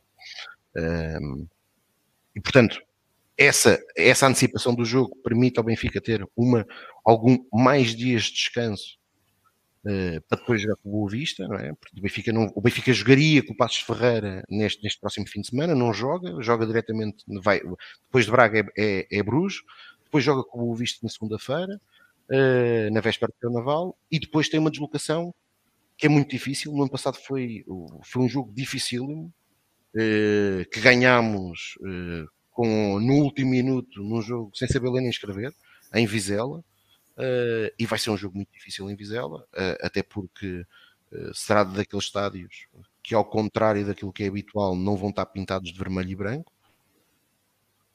Mas, mas, mas os adeptos do Vizela, por si só, têm capacidade para ter um, estarem em superioridade numérica uh, nas bancadas e portanto vai ser, vai... os super dragões queres tu dizer? Vai, vai ser um jogo vai ser um jogo vai ser um jogo vai ser um jogo muito complicado. Uh, e isso o Benfica conseguir passar em colme estes quatro jogos e portanto passar em colme para mim aqui é ganhar em Braga como é evidente uh, garantir em Bruges um resultado que coloque a passagem para os quartos de final quase como um pro forma em Lisboa, portanto vencendo uh, e vencer o Boa Vista e o Vizela, acho que se calhar uh, será uma boa, uma, uma, uma boa forma de responder uh, à falta que Enzo acaba por não fazer. Agora, como é evidente, um jogador como o Enzo, em boa da verdade, falta, fará sempre falta, porque os bons jogadores e da qualidade que tem Enzo fazem sempre falta. Agora, uma coisa é certa, não tanto cá com a cabeça, como, como, como se vão dizendo, embora saibam a minha opinião sobre isso, eu tenho sempre muita relutância quando ouço esse tipo de afirmações, ehm, porque acho que são profissionais e, portanto, os amus passam depressa. E dois jogos na equipa, na equipa de sub-23 fariam isso passar num instantinho. Ehm, acho que todos os bons jogadores, como é evidente, fazem falta. E até estávamos a precisar, porque a sub-23 até está mal na classificação, portanto dava ali uma perdinha porreira. É verdade. Ora, um, o Francisco António também relembra que para o jogo do campeonato o Benfica jogou sem extremos e na quinta-feira haverá mais opções ofensivas e que podem fazer a diferença. Disse ele então, na altura, que Gonçalo Guedes e David Neres a terem minutos agora, não acredita que Roger Schmidt abdique de jogar com dois extremos bem abertos para dar largura ao ataque. Acham que pode ser assim? Ou que poderá ser essa a solução? Acho que sim. Acho que, acho que é, voltamos àquilo que falávamos. Eh, o contexto é completamente diferente, os, os intervenientes são diferentes. Portanto, eu acho que eu acho que claramente nós vamos jogar bem diferentes do que jogamos no, quando perdemos lá 3-0. Portanto, eu, eu, eu acho que, que, estou, estou moderadamente confiante, obviamente que é na pedreira, é sempre difícil, mas eu acho que vamos, vamos entrar com uma dinâmica diferente que não entramos no dia no final de dezembro. Portanto, eu acho que essa é uma das hipóteses e vamos jogar com extremos certamente. Se não for o Neres é o Rafa, se não for o Rafa é o Guedes, portanto, de certeza absoluta que vamos jogar com, com extremos. E tu, Tiago? Achas, o que achas aí? Desculpa, repete-me a pergunta. Se vês o Benfica também jogar com extremos e que terá sido pela falta deles e por Benfica ter afunilado bastante o jogo também uh, no jogo do campeonato em dezembro, uh, que o Benfica foi batido da forma que foi pelo Sporting Clube Braga. Bem, primeiro mandar um abraço ao, ao João Nuno, um, ehm, com quem por acaso estive em Braga, fomos, fomos para Braga juntos. Uh, pá, sim, acho que sim, ou seja, Uh, acho que acima de tudo o futebol do Benfica uh, em determinada altura tornou-se muito previsível para os adversários eu há pouco já falei já falei um pouco sobre aquilo que eu acho que Guedes que esta posição de Guedes acaba por, por, por criar é que nós temos vários jogadores que conseguem cair nas aulas uh, e fazer os adversários perderem fica, por exemplo, nesse era demasiado previsível. O Benfica nunca conseguiu ter largura, nunca conseguiu que os seus aulas se libertassem, nem Bá nem Grimaldo. Uh, e Grimaldo, por exemplo, é decisivo. Eu, eu há pouco não referi como um destaque positivo, mas Grimaldo voltou a fazer um excelente jogo agora contra, contra, contra o Casa Pia. Uh, e ao não conseguir libertar os seus alas, uh, os seus dois laterais, o Benfica, obviamente que sem, sem, sem Neres, na altura, basicamente centralizou o jogo todo uh, para o meio e, e, e, o Rafa muitas das vezes o Benfica só tentou criar perigo através do Rafa e depois quando na segunda parte uh, reformulou e começou já com dois avançados e conseguiu começar a bombear mais bolas para a área uh, do, do Sporting do Braga, não sendo de uma forma propriamente que eu propriamente aprecio, a verdade é que o Benfica conseguiu ser mais, ser, conseguiu ser mais perigoso do que aquilo que não foi na primeira parte, mas praticamente inexistente. Uh, portanto, há, há, acho que acima de tudo a imprevisibilidade e as soluções que Gonçalo Guedes acabam por conferir, uh, por, por, ter muita qualidade a fazer várias posições, uh, vai, vai, vai ser isso que o Rogério Schmidt vai utilizar agora em Braga. Ora, e prognósticos conseguem arriscar? Ai, não, nem pensar. Meio, meio a zero. diga uma coisa, é penaltis, não é? Portanto, tem que sair é. dali um tem que é, sair tem um vencedor. Portanto, sim, pá, meio a zero. Obviamente, com o calendário que nós temos, uh, uma vitória aos 90. Portanto, o que eu queria era basicamente nós entrarmos como o Braga entrou contra nós no primeiro jogo. Ou seja, eles entraram muito fortes para ganhar e era essa mentalidade que eu queria do lado do Benfica, como, um o, o, o, João, como o João não diz aí, como é óbvio, eh, quando, quando a cabeça também não está a funcionar muito bem, vais, vais sempre entrar pior. Portanto, eu quero um Benfica forte, uh, decidido a querer ganhar o jogo rapidamente, a marcar, porque depois nós sabemos que o Braga, eh, quando se balança muito para o ataque, deixa um buraco brutal lá atrás. Portanto, eh, é, é uma equipa que não defende assim tão bem. Agora, nós precisamos entrar fortes no jogo e não, não, não nos metemos lá atrás, como aconteceu em no primeiro jogo em que nós, eu acho que aos 15 minutos já estávamos a levar dois cheques, portanto, e, Sim, e estávamos estavas a perder um zero. Pois, no primeiro estavas a perder, portanto, uma insegurança brutal. Portanto, se nós entrarmos fortes como temos entrado nos últimos jogos, eu estou confiante que nós podemos fazer um, um bom resultado.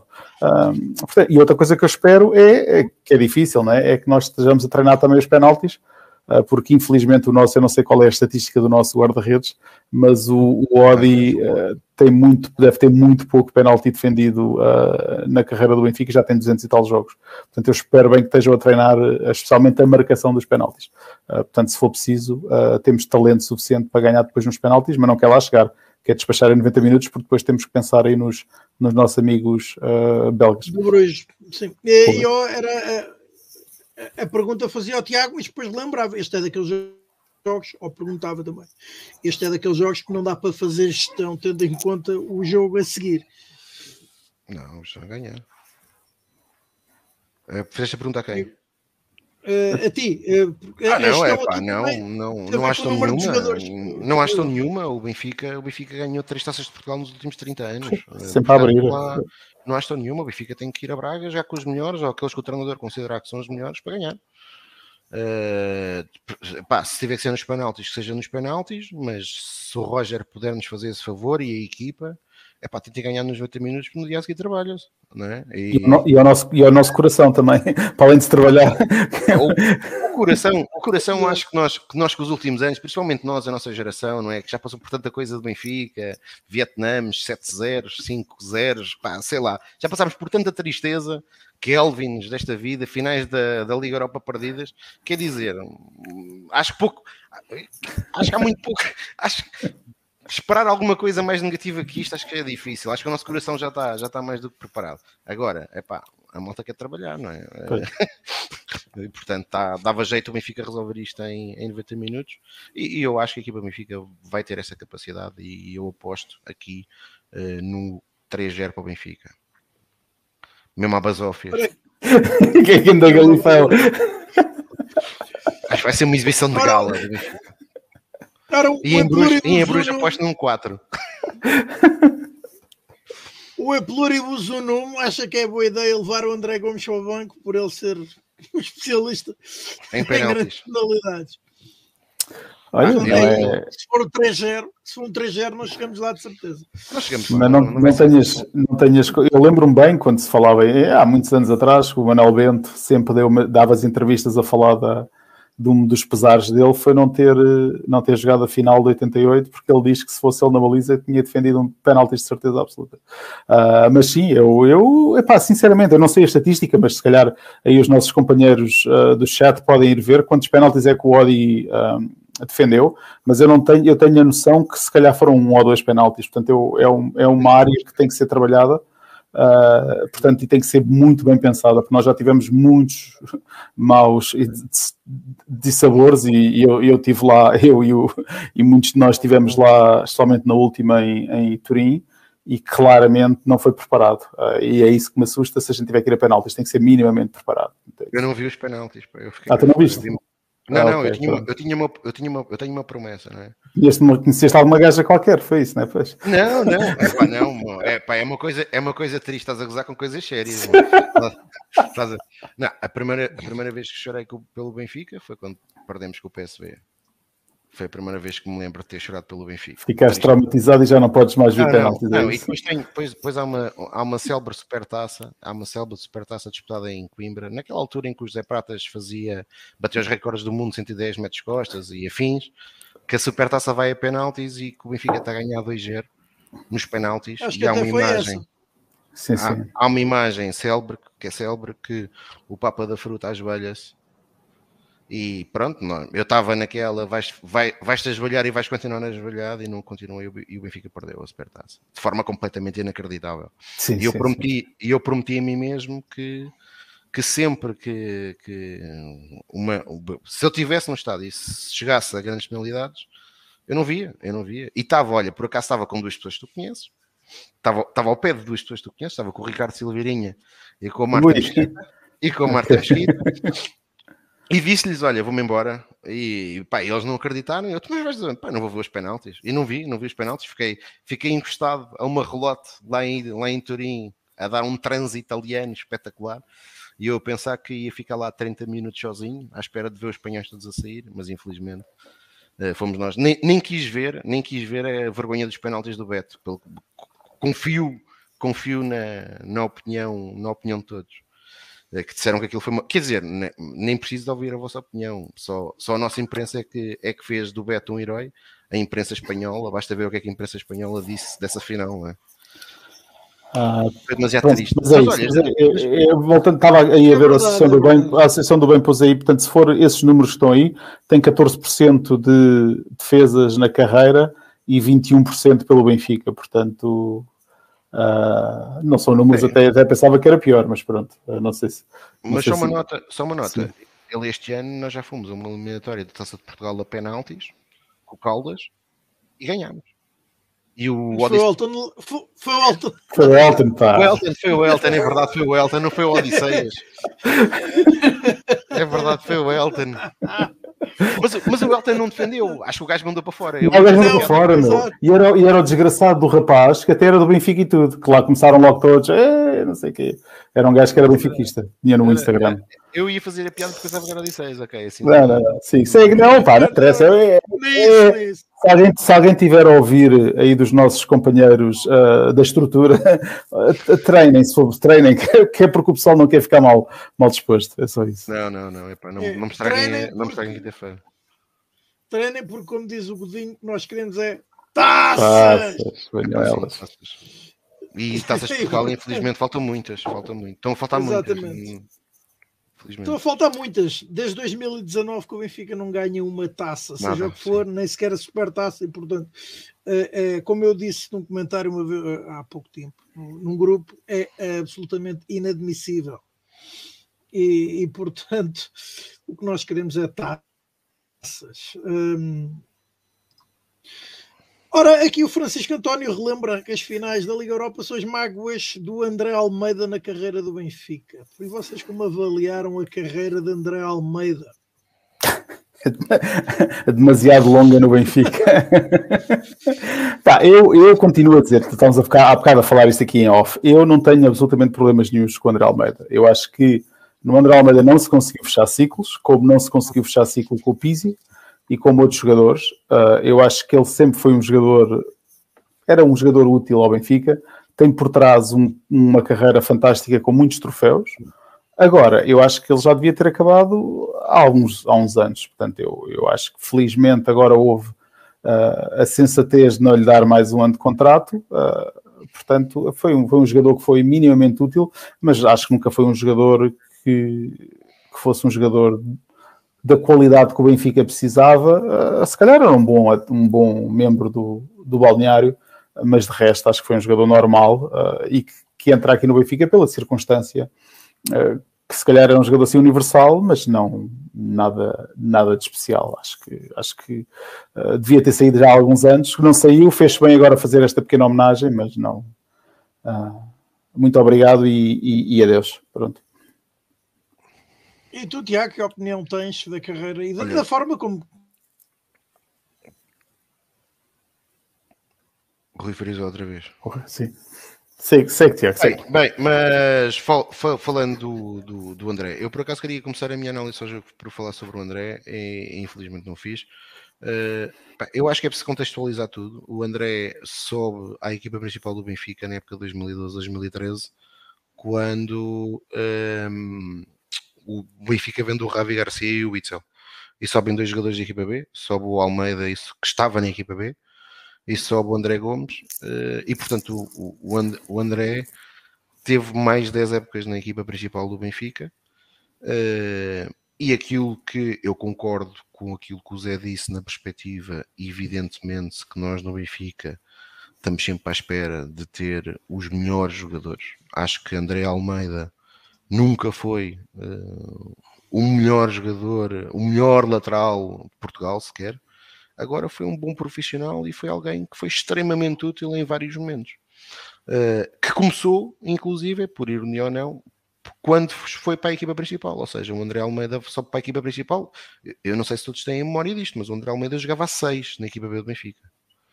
É por isso que ele sobe com o André Gomes. Ele jogava a 6 na equipa B, ele fazia parelha com o André Gomes na equipa B, e portanto o Jorge Jesus depois foi fazendo aquilo que também é pródigo na sua carreira, é, foi inventando posições para o André Almeida. O André Almeida jogou no Benfica a lateral direito, com o Jorge Jesus chegou várias vezes a jogar a lateral esquerdo.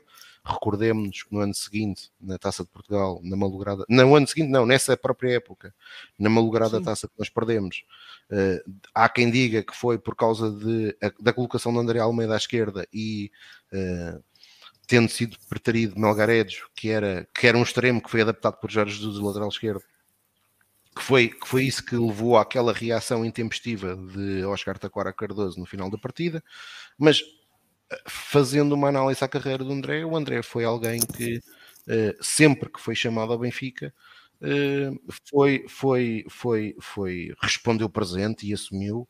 Agora é evidente que, por exemplo, a imagem, a imagem e aquilo que acho que era que foi notório, a lesão do André foi uma lesão muito grave. Ele teve um ano afastado, um ano afastado, e, e quando regressou, uh, teve para mim alguém que não foi seu amigo, que eu acredito que possa não o ter feito com outras intenções, como é evidente, porque não existiu outra, outra segunda intenção, mas aquela loucura que eh, que Jorge Jesus fez na época passada ao colocar André Almeida a jogar no, como central, pagou-se caro, pagou-se caro, pagou-se caro. Uh, e, e, e, manchou um pouco a imagem que muitos benfiquistas tinham de André Almeida. Uh, e, e, portanto uh, foi pena, como, como o Zé estava a dizer, ainda bem, como estão aí a dizer, que acho que a homenagem da, da, que foi feita pelo Benfica e por esta direção foi uma homenagem simples, justa e com todo o simbolismo que o atleta mereceu. Porque quem ganhou aquilo que o André ganhou, e o André jogou bastante naqueles títulos, ou seja, o André, na maior parte daqueles títulos, não foi só dizer que jogou 5 minutos, não, jogou em muitos daqueles Sim. títulos que, que, estavam ali, eh, jogou bastante, jogou bastante. E, e, portanto, agradecer ao André por tudo aquilo que deu ao Benfica. Uh, evidente que o seu tempo no Benfica devia ter acabado há mais anos, como disse o Zé. Uh, e esperar que o André seja muito feliz onde, onde, onde, onde continuar a carreira, se for esse o seu objetivo. Uh, lamento só que, e eu creio que o Zé disse isso, se não disse agora em ON, já o disse há pouco em off, quando nós estamos a falar, que o Benfica não tenha sabido uh, fazer o mesmo ah, que fez agora André Almeida a atletas como Jardel, que também para mim merecia ter sido homenageado pela, pela, pelas bancadas do Estádio da Luz. Uh, e o Zé até falou noutra pessoa, o próprio Eliseu, que foi daqueles casos que desapareceu uh, sem nós sabermos bem porquê, deixou de ter contrato e ok, apareceu depois no ano, em 2019 com, com a Lambreta no, no balneário. Uh, mas acho que sim, acho que um clube que tem memória, uh, memória positiva do género, deve, não deve ser grato eternamente, não há ninguém, os ciclos terminam, mas deve saber, deve saber, deve saber, uh, deve saber despedir-se de quem o serviu uh, em, com dignidade. E foi isso que o Benfica fez. Assim, com o estádio cheio, ou quase cheio. Estádio cheio e numa homenagem que é aquilo que interessa, não é? O André, o que pode dizer no futuro é que, ao contrário de outros, infelizmente, eu vou dar aqui o exemplo que foi foi alguém que carregou o Benfica às costas na década de 90 e que para mim merece uma homenagem ainda hoje no Estádio da Luz, porque não foi ele que foi embora, foi o Benfica que correu com ele, infelizmente. O Pinto. João Vieira, João Vieira Pinto, que carregou o Benfica às costas e que infelizmente no Benfica pode dizer que ganhou um campeonato e uma taça de Portugal. Uh, e portanto, nem todos os atletas podem ter, podem ter a honra uh, e o orgulho de dizerem aquilo que André Almeida pode dizer, que é ao contar que ganhou cinco campeonatos no, pelo Sport Lisboa Benfica e mais umas quantas taças de Portugal e taças da Liga pelo meio supertaças. Uh, e portanto, isso diz tudo daquilo que foi o trajeto do André Almeida no Benfica. Ora, uh, feito então este balanço sobre o trajeto de André Almeida do Benfica, e a quem eu também uh, partilho os votos do Zé e do Tiago, quanto ao seu futuro, que, que, seja o melhor possível e que arranje rapidamente colocação, uma vez que também foi por esse motivo uh, que foi, viu rescindido o seu contrato no, no penúltimo dia janela de transferências, por forma a ser um jogador livre, uh, caso surgissem uh, clubes interessados, que concluímos esta, mas esta fase e avançamos então para a análise do Tiago e do, do Zé também, então às declarações, ou ao balanço feito pelo presidente do Benfica, Rui Costa, à janela de transferências, às movimentações que o Benfica fez durante todo o mês de janeiro. Zé, como é que tu viste hum, as justificações de, de, Rui Costa? Colheram, era o que tu estavas à espera? Hum, achas que houve hum, situações que podiam ter sido melhor esclarecidas, outras que gostassem, gostasses de ter visto esclarecidas, eh, as, as, justificações para as contratações e depois também para, para as saídas? Ah, sim, eu, eu, eu pondo aqui o meu chapéu de garotão, nunca estou contente. como é óbvio, eu estou bastante contente em relação ao que nós uh, tínhamos no clube uh, nos últimos anos. Portanto, é uma lufada de ar fresco ter uh, o presidente a fazer explicações das janelas de transferências. Portanto, eu acho que daí só temos a ganhar. Como é óbvio, e do meu lado, não faltou, faltou ali algumas coisas uh, em termos de transparência. Uh, como eu já falei noutro, noutro, noutra plataforma, epá, faltou claramente mais transparência em relação aos agentes. Uh, e eu peço, porque é que eu peço transparência? Peço transparência porque o nosso ex-presidente maravilhoso foi detido, era um homem sério, e foi detido, e o processo, um dos processos, dos muitos processos que existem, tem a ver com a relação com os agentes e a forma como o dinheiro saía do Benfica para pagar a agentes e depois voltaria uh, para o bolso do, do, do senhor uh, que é meu vizinho lá de baixo. Portanto, quando eu, peço, quando eu peço essa transparência, peço por causa disso, porque sabemos que o passado recente, não estamos a falar, não estamos a falar dos fantasmas de Vale Azevedo, não, estamos a falar do passado recente, é um passado em que há não há transparência absolutamente nenhuma. Portanto, o que eu espero do nosso presidente é que, nesta altura em que ele está a tentar ganhar a confiança dos benfiquistas, que do meu lado, obviamente, ainda não ganhou, precise dessa transparência para me deixar um bocadinho mais tranquilo. Portanto, muito bom a parte de querer explicar. Temos que trabalhar um bocadinho mais uh, no conteúdo no que é que vamos explicar? Ninguém acreditou naquela conversa dos os jogadores já vêm com 10% quando é contratada a Argentina, parece que o Benfica o comprou por 90% e depois os 10 já estão aí alguns, portanto, como é óbvio, ninguém acreditou nisso. Queria um bocadinho mais uh, de explicar o que é que aconteceu uh, no, no coisa do Guedes, por exemplo, o negócio do Guedes, não há uma, um valor do negócio do Guedes, não se sabe, nós provavelmente sabemos o que é que aconteceu, que foi que o Guedes veio para o Benfica para facilitar o negócio do Enzo, queria um bocadinho mais de explicação nisso. Um, portanto, em relação à, à, à, mensagem em si, epá, acho positivo. Uh, agora, gostava de um bocadinho mais de, de transparência que não aconteceu. Uh, uh, mas pronto, isso é o que falta. Em relação ao mercado em si, epá, até dia 30 de janeiro eu estava bastante contente, porque claramente despejámos uma quantidade de entulho que todos identificámos há anos que o Benfica tinha no clube. Portanto, conseguimos resolver N situações uh, bastante bem. Uh, apesar da faturação ter sido 7 milhões, nós já sabíamos que no mercado de janeiro não se pode fazer grandes vendas, portanto, esses 7 milhões uh, são 7 milhões muito bem-vindos para despachar o que nós tivemos de despachar. Colocámos outros jogadores em termos de empréstimo, como o Henrique, que pode ser uma coisa bastante positiva, ou o Paulo Bernardo. Agora, depois, quando chegou o dia 31, virou-me um bocadinho a, a, minha expectativa que era, epá, eu quando vejo o mercado de janeiro, o que é que eu vejo num clube como o Benfica e tem que ser um clube como o Benfica? Tem que ser, epá, eu tenho ali uma lacuna numa posição, eu vou tentar suprimir essa lacuna e impor alguma qualidade mais que é para me permitir ainda chegar a mais objetivos. Ou seja, tudo ao contrário do que aconteceu, por exemplo, no ano do Penta. Não é? Portanto, é isso que eu quero. E o que é que aconteceu foi, infelizmente, eh, nós não conseguimos segurar, eh, o Presidente não conseguiu e não quis segurar o Enzo, e ao não querer segurar o Enzo e não conseguir segurar o Enzo, nós ficamos uh, com uma lacuna que não conseguimos suprimir depois. Portanto, o meu, o, a, a, minha, não é de satisfação, mas a, a minha falta dos 100% satisfeito em termos das entradas e saídas uh, foi nesse momento em que não se acautelou ninguém para entrar na posição do Enzo. Portanto, eu acho que nós aí ficámos um bocadinho curtos. Acho que, voltamos a dizer, não estamos curtos para o campeonato. Acho que temos mais do que plantel suficiente para fazer um bom campeonato e fazer uma, uma boa taça de Portugal. Agora, se nós quiséssemos lutar um bocadinho mais na parte da Liga dos Campeões. Eu acho que precisávamos do Enzo uh, em campo. Espero bem estar enganado. Espero bem que isto tudo corra muito bem às mil maravilhas e nós conseguimos chegar pelo menos às meias finais.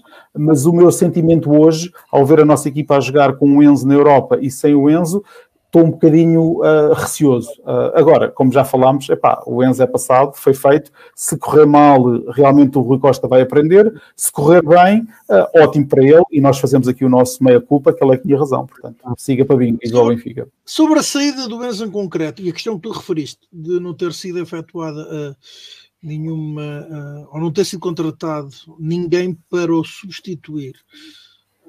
Agradaram-te as justificações de, de Rui Costa, esse respeito? Ele disse, Epá, que, eu, ele, ele disse que teve noção disso. Eu, eu, acho que ele, eu acho que ele literalmente admitiu que foi o, ele vai tomar esse risco. Eu acho que foi o que ele admitiu. Portanto, eh, vamos dizer assim, é, é fácil nós agora estamos aqui depois e a falar. Portanto, eu durante a, durante a altura que isto estava a acontecer, e eu, eu falo muito com uma pessoa bastante famosa, que é o influencer Mialha, uh, e nós ainda não apareceu hoje. Ainda não apareceu hoje. Eu agora começou a trabalhar, portanto isto agora já não dá para nós. Uh, portanto, o que é que acontecia? Nós estávamos a ver ali a timeline toda e estávamos a perceber que alguma coisa ia acontecer. Portanto, desde o, desde o primeiro negócio que foi final de dezembro até à viagem do Rui Costa no dia 5 um, para, para Londres. Depois, a seguir, o Guedes aparecer de um momento para o outro, um dia para o outro, no dia 20 de janeiro, entre o Guedes, nós começámos a pensar: epá, isto aqui está, alguma coisa aqui vai acontecer. Depois, complementa-se ainda com a saída do Chiquinho, a dia 30, o Chiquinho não, do, do Gil Dias, a dia 30, que era agenciado pelo, pelo Mendes também. Portanto, estava-se ali a prever que isto ia acontecer. O que, é que eu, o que é que eu queria que o Rui Costa tivesse feito? Foi que quando há esta notícia e quando há esta proposta pelo Enzo, em dezembro que ele fosse imediatamente ao mercado ir buscar alguém para essa posição. Claro que nós tínhamos planeado irmos buscar os dois uh, miúdos nórdicos, uh, que devia ser um plano que já estava engendrado há dois, três meses, mas eu queria que se tivesse feito um esforço para ir buscar outra pessoa para podermos ter quatro jogadores uh, naquela posição.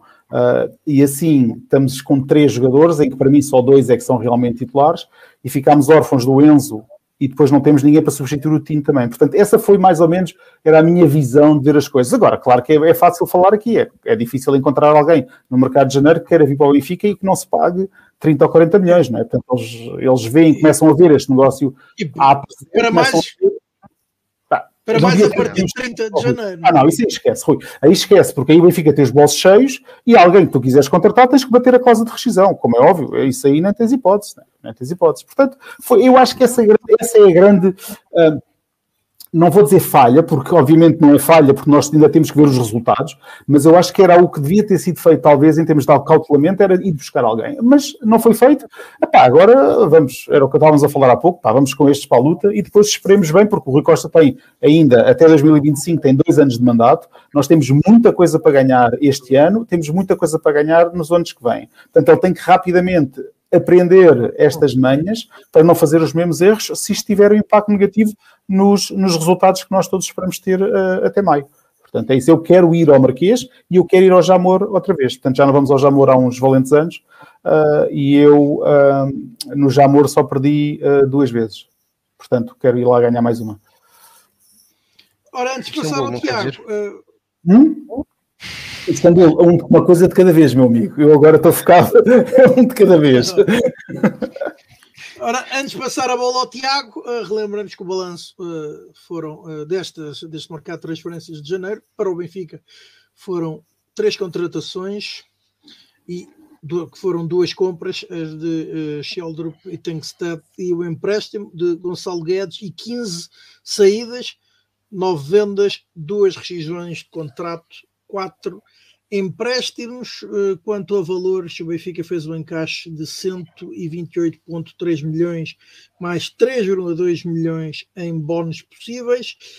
Uh, gastou 16 milhões, mais 8 milhões em bónus possíveis. Disse então uh, Rui Costa que a ideia foi continuar o projeto que iniciámos este ano, essencialmente reduzir o número de ativos que tínhamos nos últimos anos com encargos lembra o presidente do Benfica, começámos esta época com 65 ativos, sendo que se contam como ativos todos os jogadores que estão no plantel principal, emprestados, e todos os que sobem da equipa B à equipa A. Considerámos sempre que esse era um número exagerado e o projeto passa por reduzir esse número. Hoje, à data da entrevista, ficámos com 37 ativos, havendo uma redução de 28 jogadores. Tiago Dinho, não sei por onde queres pegar aqui, mas. Olha, começa só. Oh, oh, oh, Tiago, começa só por lembrar às pessoas que era administrador para o futebol, contratou este tentulho todo. Se faz favor. É, é, era, era, era, era, o presidente Era o presidente do Benfica. Mas nós sabemos que o presidente do Benfica, nessa altura, não Não, não, não via nada. Não, não, não, via, não, não via nada. Aliás, eu aqui aquilo que. Uh, aliás, mais do que estar, obviamente, aquilo que está a dizer o Zé tem toda a razão. É? Rui Costa, pelo menos, pelo menos publicamente, pelo menos publicamente, e aquilo que eram as informações para o mercado, e a Benfica SAD é uma, é uma sociedade cotada em bolsa e, portanto, tem que prestar essas informações. Era o responsável pelo, pelo era o administrador cupulor do futebol, uh, mas, uh, mas eu creio que nós sabíamos, uh, e eu não estou a tentar passar um, ou desculpabilizá-lo pela sua inação, porque acho que isso não tem desculpa, mas a verdade é que os sócios do Benfica em 2021 legitimaram isso e, portanto, vale o que vale. Mas a verdade é que eh, nós sabíamos que quem mandava no Benfica eh, eram dois senhores. Um deles ainda lá está. E aí Rui Costa, para mim, tem as suas responsabilidades, porque ainda o mantém, inclusive, até o promoveu a, a co-presidente da SAD, que é o Dr. Miguel Vasconcelos. Uh, e portanto, quando nós falamos, quando nós falamos aqui em, uh, naquilo que o Rui Costa disse, é evidente que o Benfica fez um bom trabalho nesta janela de mercado e na janela de mercado de verão a resolver um conjunto de casos pendentes que fizeram com que a folha salarial do Benfica uh, subisse em plena pandemia mais 30%. Os gastos com o pessoal do Benfica subiram em dois anos de pandemia, por incrível que pareça, o gestor melhor do mundo uh, do universo uh, e, quiçá, uh, de uma realidade qualquer paralela que eu desconheço, o Dr. Miguel Alguém chamou, alguém chamou um dia o Cristiano Ronaldo das finanças. Pois, é isso, é isso. Do Os Benfica. outros, o Zain Albava também era, da PT. Depois, entretanto, aquilo foi ao ar. Uh, pronto. E, e, isso é que foi completamente. É, é, é, tornou a situação do Benfica completamente insustentável. É? O Benfica, eu mesmo na, na, na, na sexta-feira nós estivemos aqui a falar sobre o balanço de mercado e quando falamos de Enzo, nós temos a perfeita noção, e isto temos desde, desde que saiu o relatório e contas, que dada a conjuntura dos últimos dois relatórios e contas do Benfica que foram negativos, portanto relacionado à época 2021-22 e 20, e, uh, 20, 20, 21, que o Benfica este ano forçosamente tem que gerar uh, um lucro de uh, aproximadamente 50 milhões de euros para conseguir cumprir com as regras do fair play financeiro. Uh, e portanto, esta realidade nós já sabíamos desde setembro. e, essa, e esta realidade é assim porque o Benfica foi pessimamente gerido Uh, apesar de ter vendido em 2019 João Félix por 120 milhões, ter vendido Ruban Dias em 2020 por 68, ter vendido Darwin Nunes uh, na época passada por uh, eh, 75 milhões, logo mais 10 que já recebeu em variáveis, fazendo um negócio neste momento já a atingir montantes de 85 milhões. E o Benfica, mesmo com a venda de Darwin Nunes, deu um prejuízo de 30 milhões. Atenção, um prejuízo de 30 milhões, a Benfica sabe, indo aos quartos de final da Liga dos Campeões. Ou seja, com a venda de Darwin Nunes, com os quartos de final da, da, Liga dos Campeões, o Benfica ainda conseguiu dar prejuízo. Portanto, foi isto que eh, o passado recente do Benfica conseguiu. E obviamente era necessário resolver isto e aí sim tiro o chapéu uh, àquilo que foi feito nas últimas duas janelas de mercado. De facto foi, foi, foi, foi, foi, foi, foi, muito, foi, foi muito importante aquilo que foi conseguido e em alguns casos de forma relativamente surpreendente, porque olhando para aquilo que são os números, nós não sabemos as comissões depois que estão envolvidas aqui em alguns negócios, mas olhando para os números daquilo que se fala de Gil Dias, Diogo Gonçalves, o próprio Brooks, quer dizer, o Benfica conseguiu números interessantes para jogadores que na prática queria ser livrar, desculpem a expressão, mas queria era se ver livre deles e portanto até estaria se calhar disponível em alguns casos em libertá-los a custo quase zero. Uh, e portanto, esse trabalho foi bem feito, esse trabalho foi bem feito. Aliás, este é o tipo de comissões que eu não me importo de pagar a empresários quando eles nos conseguem fazer este tipo de negócios. Ou seja, um negócio que eu estou à espera de receber zero e ainda recebo alguma coisa, eu não me importo de pagar a ninguém, confesso. Uh, obviamente, uma porcentagem do valor global, não é? Sobre, sobre, Conforme diz aqui o Francisco, uma redução de 15 milhões em claro e tem e tem e o, Benfica e o Benfica tem que continuar a fazer este caminho tem que continuar a fazer este caminho. E, e, só demonstra o disparate que se pagava a tanta gente, pá, tanta, um, gente. Pá, tanta, se passaste 60 e tal ativos uh, em contrato com contratos como os do Rodrigo Pinho e essas coisas, é, uma, é uma redução brutal, brutal. Mas nós, nós todos temos os nossos trabalhos que não têm, que não têm nada a ver, uh, felizmente ou infelizmente, com, com aquilo que nós perdemos tanto tempo, tanto tempo no bom sentido, que é falar do Sport Lisboa Benfica, mas todos nós, nas, nossas, nas, nas, nas, realidades que nós conhecemos, nós o que vimos, tirando empresas que, devido ao seu contexto, uh, a pandemia, e essas empresas não tiveram culpa disso, mas que ganharam, evidentemente, uh, as farmacêuticas, os tipos dos acrílicos, os tipos das máscaras, todas as empresas fizeram, em todo o mundo, no negócio em concreto que estamos a falar, no futebol, todos reduziram ordenados, todos tentaram reduzir despesas inclusive em Portugal, pelo que eu sei, o Porto e o Sporting, inclusive, eh, fizeram layoff.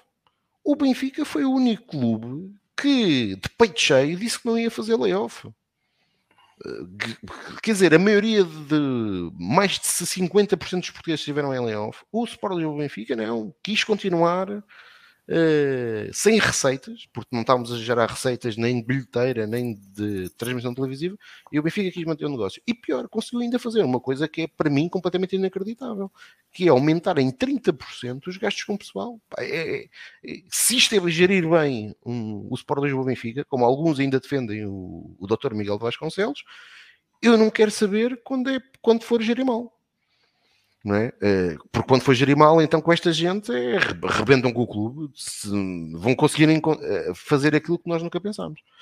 Eh, portanto, acho que esse aspecto foi muito bem conseguido no, neste, neste, nestes dois últimas janelas de mercado. Para continuar, como é evidente, ainda temos algumas situações pendentes, mas grande parte está resolvida e bem. Sobre explicações, bem, para já fazer, fazer aquilo que o Zé disse, que para mim acho que faz todo sentido. Foi uma promessa durante a campanha do Rui Costa e bem, já foi cumprida duas vezes. Obviamente que eu preferia um registro de estas, destas, destas, destas, uh, destes balanços serem feitos com a comunicação social. Por acaso, e eu já disse isto, e todos sabem a minha opinião sobre o Dr. Miguel Vasconcelos, mas acho que foi a nível de comunicação e de transparência o melhor exercício que o Benfica fez foi a apresentação do relatório e contas eh, da SAD este ano, em que Rui Costa fez uma apresentação eh, mais generalista e depois uma para perguntas mais técnicas, o Dr. Miguel de Vasconcelos respondeu diretamente aos jornalistas da comunicação social. Acho que esse foi um momento uh, muito interessante de comunicação do Benfica, que eu aplaudi uh, e gostava que estes momentos uh, de Rui Costa, no futuro, possam ser assim. Mas entre ter isto que tivemos agora e ter a opacidade que existia nos tempos do Rei das Furnas, uh, mil vezes isto, como é evidente. Depois, uma das coisas que eu, e nós falámos sobre isto na sexta-feira passada aqui no Fala Benfica, uh, e que para mim o Zé também já referiu, que eu mais, uh, é, aliás, até vou dizer que se calhar foi aquela que eu mais gostei. Eu depois de Cidaroca estava a ouvir um discursozinho que não me estava a agradar nada, que era o discursozinho uh, à Vieira. E qual era o discurso da propaganda? Que era o treinador não quer ninguém. O treinador não quer ninguém. E eu já estava a ficar doente com esse discurso, porque esse, é o discurso, esse era o discurso do Vieira. Não, eles não pediram ninguém. Se não tinham. E... O Laje, o Laje foi escandaloso. O Laje, foi. O Laje, sim, sim, Rui sim. Vitória, Rui Vitória, sim. E Rui Costa foi nesta, nesta, nestes esclarecimentos transparente, disse o evidente, que os, os atletas que poderiam vir não interessavam ao treinador. E os outros eram atletas que obviamente estavam demasiado valorizados por aquilo que nós dissemos, é o último dia de mercado. E depois, como é evidente, e este vai ser um problema que o Benfica vai ter, mesmo agora nos próximos seis meses, para encontrar alguém para esta posição, ou para outros negócios, que é uh, os outros clubes sabem que o Benfica acabou de fazer um negócio de 120 milhões. E os outros clubes, muitos deles, provavelmente vão se querer, eh, ou estão-se um bocadinho a borrifar se nas contas do Benfica entraram 80, 70 ou 60. Sabem é que o Benfica fez este, fez este negócio. Portanto, é natural que quando o Benfica quiser buscar um jogador, vá uh, ter como, como interlocutores uh, clubes que queiram naturalmente inflacionar uh, o valor de mercado dos seus ativos tendo em consideração aquilo que o Benfica acabou de fazer. Uh, e portanto, uh, isto é, é, é, um risco que se corre quando se faz este tipo de transferências. Nós, no caso de João Félix, também percebemos isso, não é? Todo o mercado valorizou, não é por acaso que o Benfica, por exemplo, num negócio que, que um dia mais tarde, se calhar, vamos saber, uh, da lavandaria menos, o Benfica podia ter comprado o Vinícius por 4 milhões e meio em, em janeiro e acabou depois por comprar por 17 milhões, pós, pós João Félix. Uh, e portanto, isso é algo que, que, que, vai acontecer agora. Sobre, sobre o restante, eh, partilho e subscrevo aquilo que disse o Zé. Há coisas que, evidentemente, uh, se, tendo em consideração o passado recente, que é natural que ainda continuem estes benfiquistas hum, que, que tenham a mesma opinião que eu e o Zé temos, que é há coisas que necessitam de maiores explicações. Aquela, aquela conversa dos 10%, eu confesso que também não, não, não, não, não, não me faz muito sentido. Acho que este caso, do caso do Enzo, acima de tudo, acho que o Benfica não soube matar a nível de comunicação o caso. O Benfica permitiu que esta novela se arrastasse uh, desde meados de dezembro até ao final do mercado. E acho que o Benfica deveria, acho que o Benfica deveria, até para proteger o seu grupo de trabalho, ter conseguido gerir isto a nível de comunicação de uma forma completamente diferente. E muitas das vezes a ideia com que eu fiquei, e posso estar muito errado, mas que se tentou fazer aquilo que se fez durante muitos anos no passado, que é ah e tal, os jogadores são os ingratos, o, o, a direção, o presidente estão a fazer tudo e mais alguma coisa, até tão, até dizem que vendem o estádio da luz para o jogador ficar, mas ele não quer, ele é um ingrato mimado. Uh, mas depois, na prática, já sabemos que o negócio vai ser feito. E, e, portanto, isto e este tipo de propaganda não teria mal nenhum depois se não passasse para o balneário mas que é isto, quer nós queiramos, quer não, acaba sempre por passar, e basta ver as conferências de imprensa de Roger Schmidt. Roger Schmidt, eh, durante mais do que uma conferência de imprensa, teve que vir falar neste assunto, teve que vir basicamente ser ele a voz do Benfica eh, para os sócios do Benfica. E felizmente é o Roger Schmidt, porque é brilhante, até nisso ele é brilhante, e portanto. Uh, mas não era ele que tinha que fazer isso, na minha, na, na minha opinião. Uh, e posto isto, esperemos é que acima de tudo que esta venda que acaba por manchar, manchar o mercado no sentido que é óbvio que desportivamente, creio eu que todos nós, nós, presidente do Benfica, a direção, queríamos desportivamente que Enzo tivesse ficado. Uh, e esperar que, que, que no fim uh, estejamos todos aqui a rir uh, sem, sem sentir falta do Enzo, porque é bom sinal, é sinal que o Benfica venceu. Sobre o, os esclarecimentos de, de, Rui Costa, para finalizar, é aquilo que é, vou mais uma vez repetir aquilo que disse há pouco, muito melhor do que aquilo que não existia, e portanto está de parabéns por isso, mas acho que no futuro pode-se caminhar para ainda ser algo mais aberto, em que Rui Costa esteja preparado para, inclusive, ter perguntas da comunicação social e eu creio que ele estará preparado para, para nos próximos anos, como o Zé disse bem, com este processo de aprendizagem que está a fazer, eh, que é natural que faça, porque ser presidente do Benfica não, eh, ninguém se treina para ser, não é? É quando está, é quando está no lugar.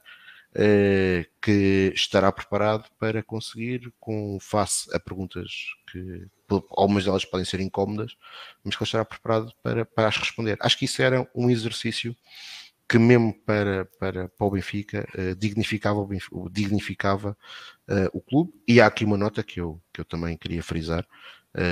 o Benfica pode fazer isto, há outros clubes que não podem fazer isto, eh, porque é inexplic... não conseguem explicar aquilo, aquilo que é completamente inexplicável. Eh, nós há umas semanas soubemos do castigo que a Liga Italiana deu pela contabilidade criativa das Juventus. Eh, em Portugal, isso existe pelo menos com quatro clubes: Porto Sporting, Vitória Sport Clube e Portimonense Uh, só que infelizmente isto não é a Liga Italiana, é a Liga Portuguesa e portanto ainda não teve consequências e não vai ter. É, é, é fantástico, estamos a levar lições de, uh, de transparência de, de, de Itália. É. é, lindo. Infelizmente, não é? é. por falar aqui na expressão que o Alexandre Gaspar colocou do parceiro estratégico Jorge Mendes, eu não sei se este tema foi abordado no, no Falar Benfica especial, mas uh, a mim uh, causou-me, não digo perplexidade, mas achei bastante curioso uh, a ser verdade a notícia veiculada pela imprensa argentina de que na altura da venda de Enzo Fernandes ao Benfica, o agente Jorge Mendes aconselhou o presidente do River Plate a incluir uma cláusula. Acho que isso é. Acho que isso, acho que isso comprova uma coisa, uh, e acho que o Zé partilha da mesma opinião do que eu, que é quem negociou o Enzo Fernandes para o Benfica foi.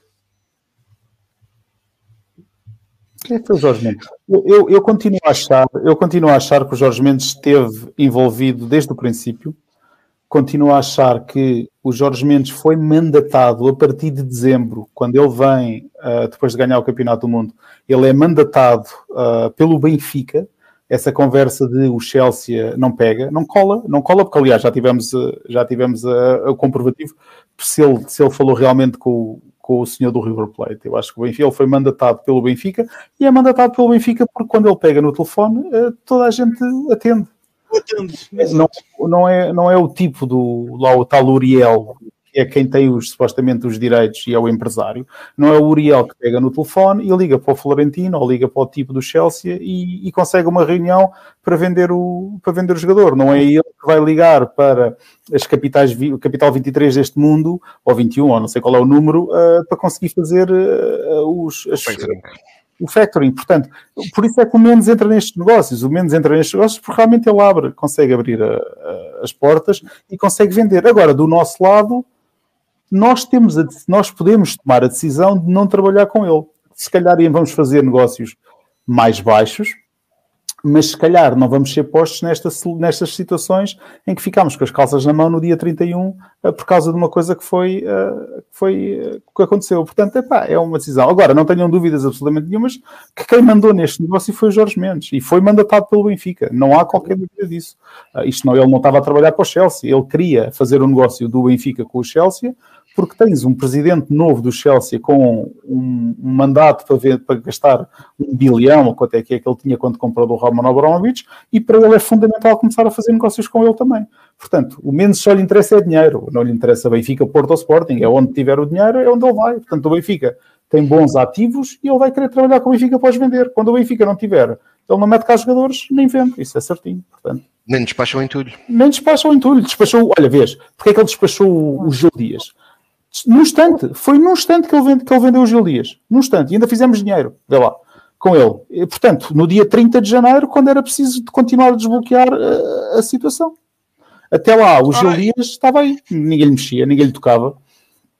E relembro, o Gil Dias foi vendido ao Estugarda por um milhão, mais um milhão e meio em fatores variáveis, mais ainda 20% em futuras mais-valias. É quando for para o Real Madrid depois, esses 20%, quando ele for para o Real Madrid. Para o Bayern. Para o Bayern. Ora, um negócio semelhante foi Diogo Gonçalves para o Copenhaga. Quanto Diogo Gonçalves vocês esperavam vê-lo sair definitivo ou somente emprestado? Ah, é definitivo. Eu acho que ele teve, ele teve mais oportunidades que muitos jogadores do meu lado, eu acho. Ele, ele, ele acabou por jogar muitos minutos. Infelizmente era um jogador que na formação jogava muito Epá, e não conseguiu fazer a transição, infelizmente, para, para a equipa A. Portanto, é daqueles jogadores que voltamos àquilo.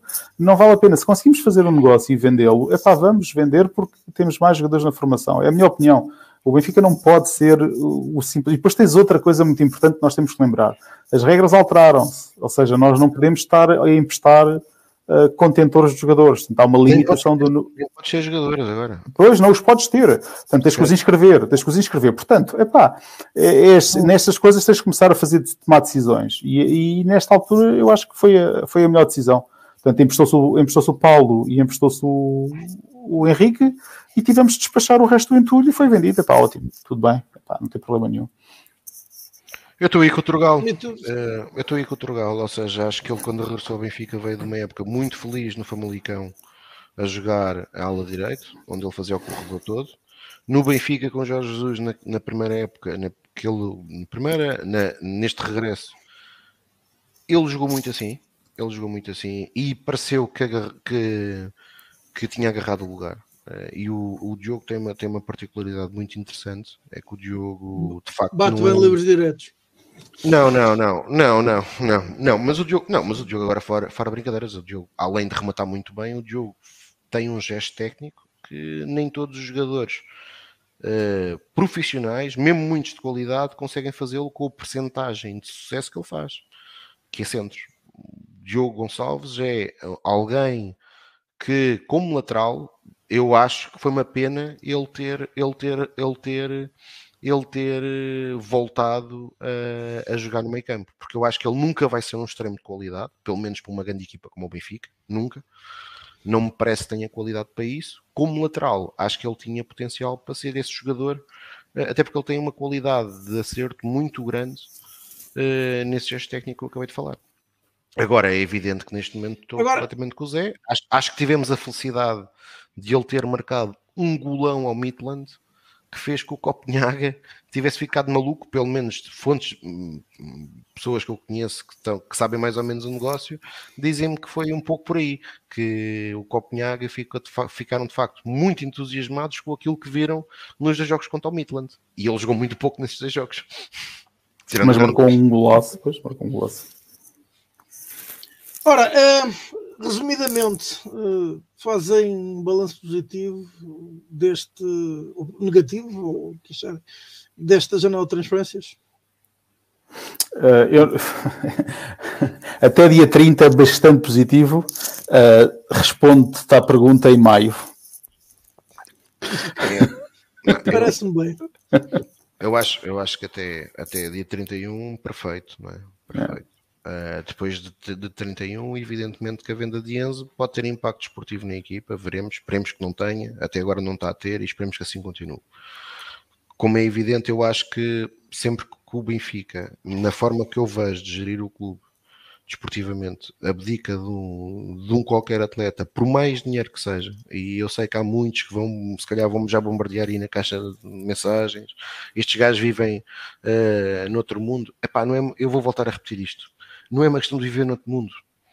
É quando o Benfica for um clube ou for uma empresa eh, em que o objetivo final seja redistribuir dividendos aos seus acionistas, eu, eu não estarei aqui para falar.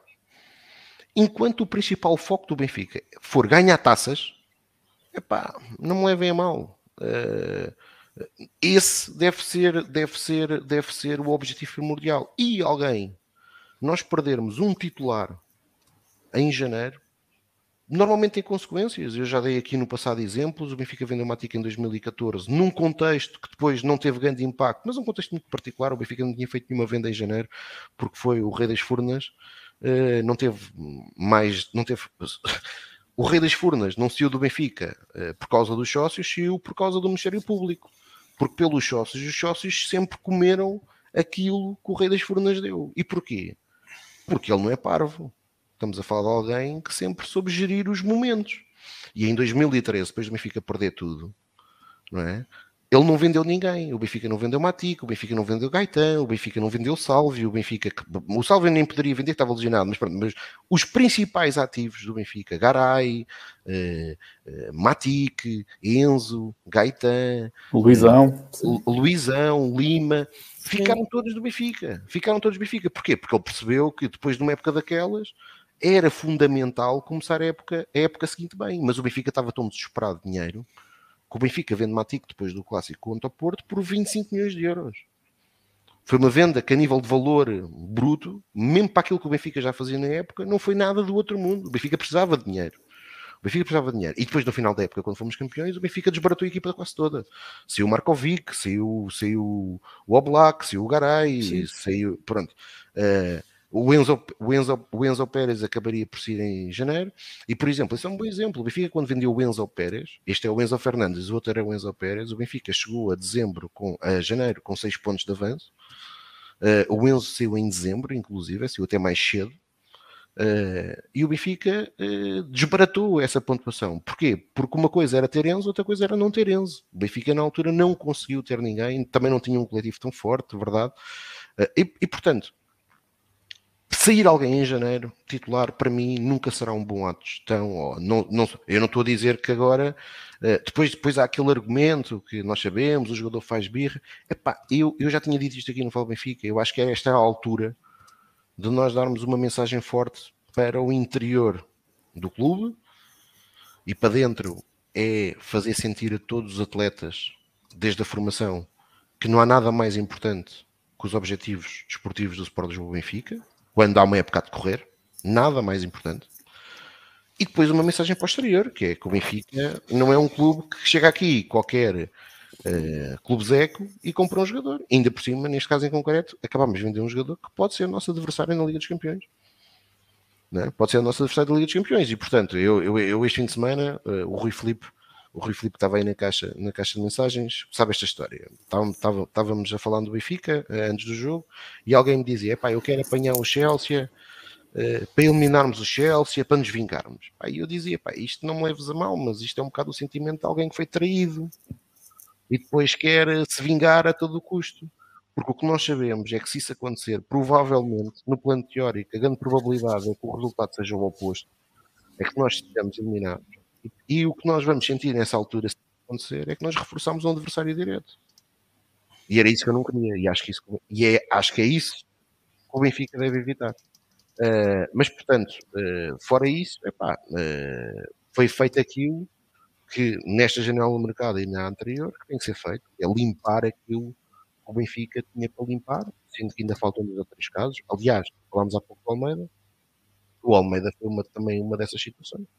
Acho que o Benfica claramente quis fazer, uh, quis mais do que dar um, resolver um, um, um caso contratual, uh, permitindo também, acredito que aí não seja bem aliviar a folha salarial, porque que foi dito, o Benfica pagou assumiu o compromisso de pagar o vencimento do André até ao final do contrato, ou pagou aquilo que faltava do contrato, mas resolveu uma situação. E depois, por fim, e o Zé já falou sobre isso, mas também reforçar, e eu também já tinha dito na sexta-feira, uma nota positiva para os empréstimos, tanto para o Henrique Araújo como para o Paulo Bernardo, porque hum, acho que a equipa B neste momento é um espaço muito uh, é que eles já não fazem parte, ou seja, eles já demonstraram tudo o que tinham para demonstrar na equipa B uh, e precisam de estímulos diferentes. Ainda bem que foi possível encontrar uh, dois empréstimos, veremos agora também depende muito deles, como é evidente, aquilo que eles fazem.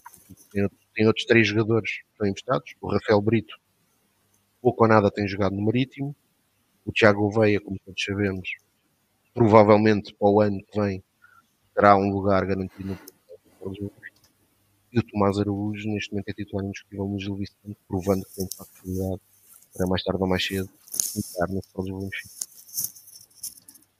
Ora, uh, passamos e finalmente para o último tema, como é habitual, é, é o rescaldo do fim de semana das modalidades. Tiago, pedia-te o rescaldo, também eventualmente com o lançamento da agenda daquilo que virá a caminho uh, para os nossos atletas. Sim, olha, eu vou começar com a nota mais negativa do fim de semana e uma nota, uma nota mesmo muito, muito, muito negativa, que é a derrota inconcebível do basquetebol masculino uh, na Póvoa de Varzim. Uh, é verdade que o Clube Desportivo Póvoa de Varzim, que é treinado por um ex-treinador um ex do Benfica, José Ricardo, é uma equipa muito bem orientada, mas a diferença de valores, a disparidade de qualidade de um plantel para o outro faz, faz com que esta derrota seja completamente injustificável.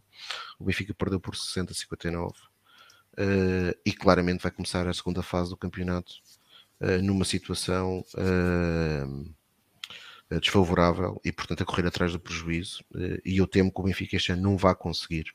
são estes os sinais que a equipa está a dar.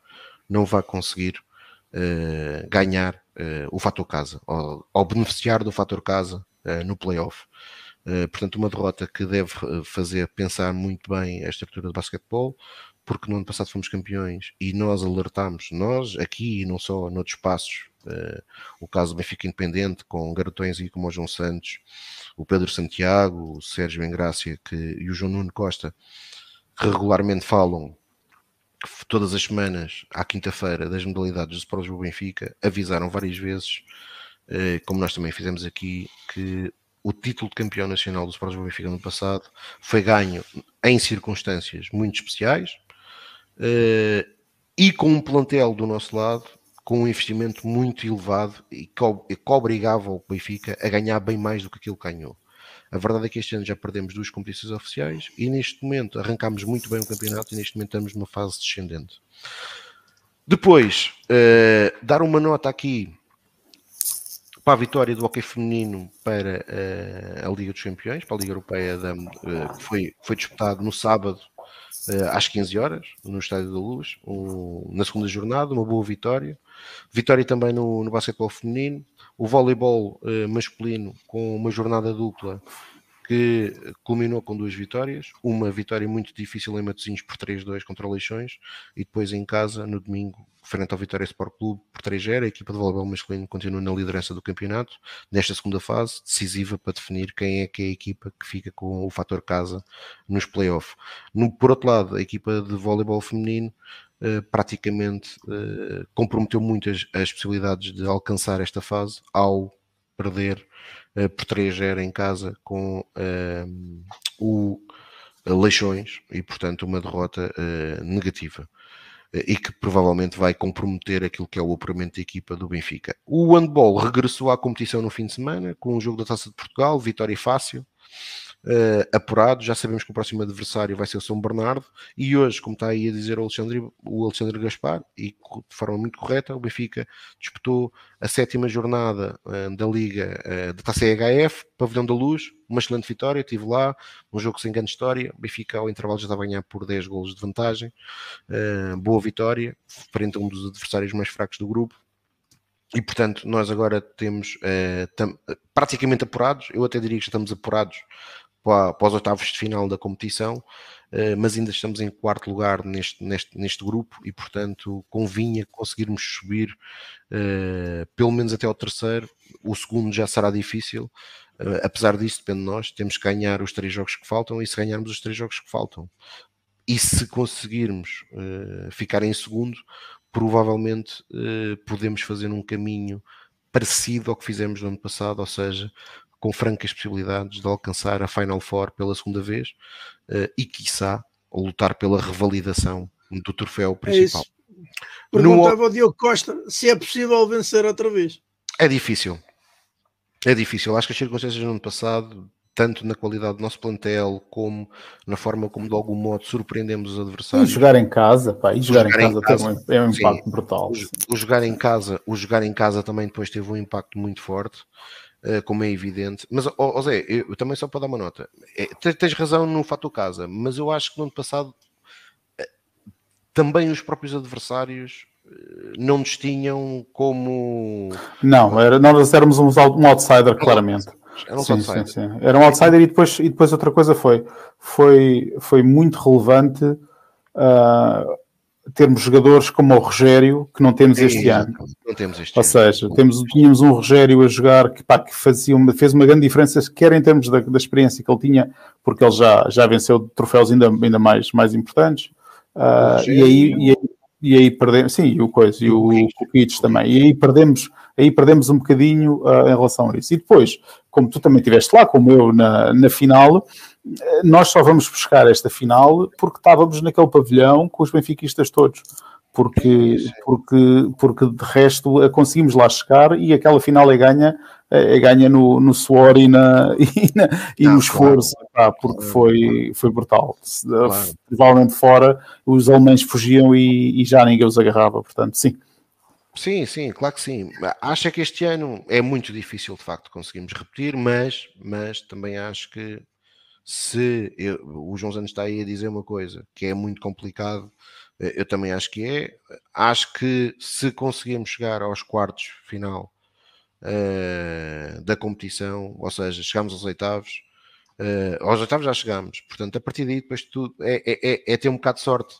Uh, no emparelhamento, só que essa sorte nós já sabemos que tem a ver com, com, com, com a classificação que vamos ter na fase de grupos. É por isso que é muito importante nós conseguirmos subir nesta, nesta, ne, ne, nos próximos jogos que faltam para conseguirmos atingir os, uh, pelo menos o, segundo, o terceiro lugar.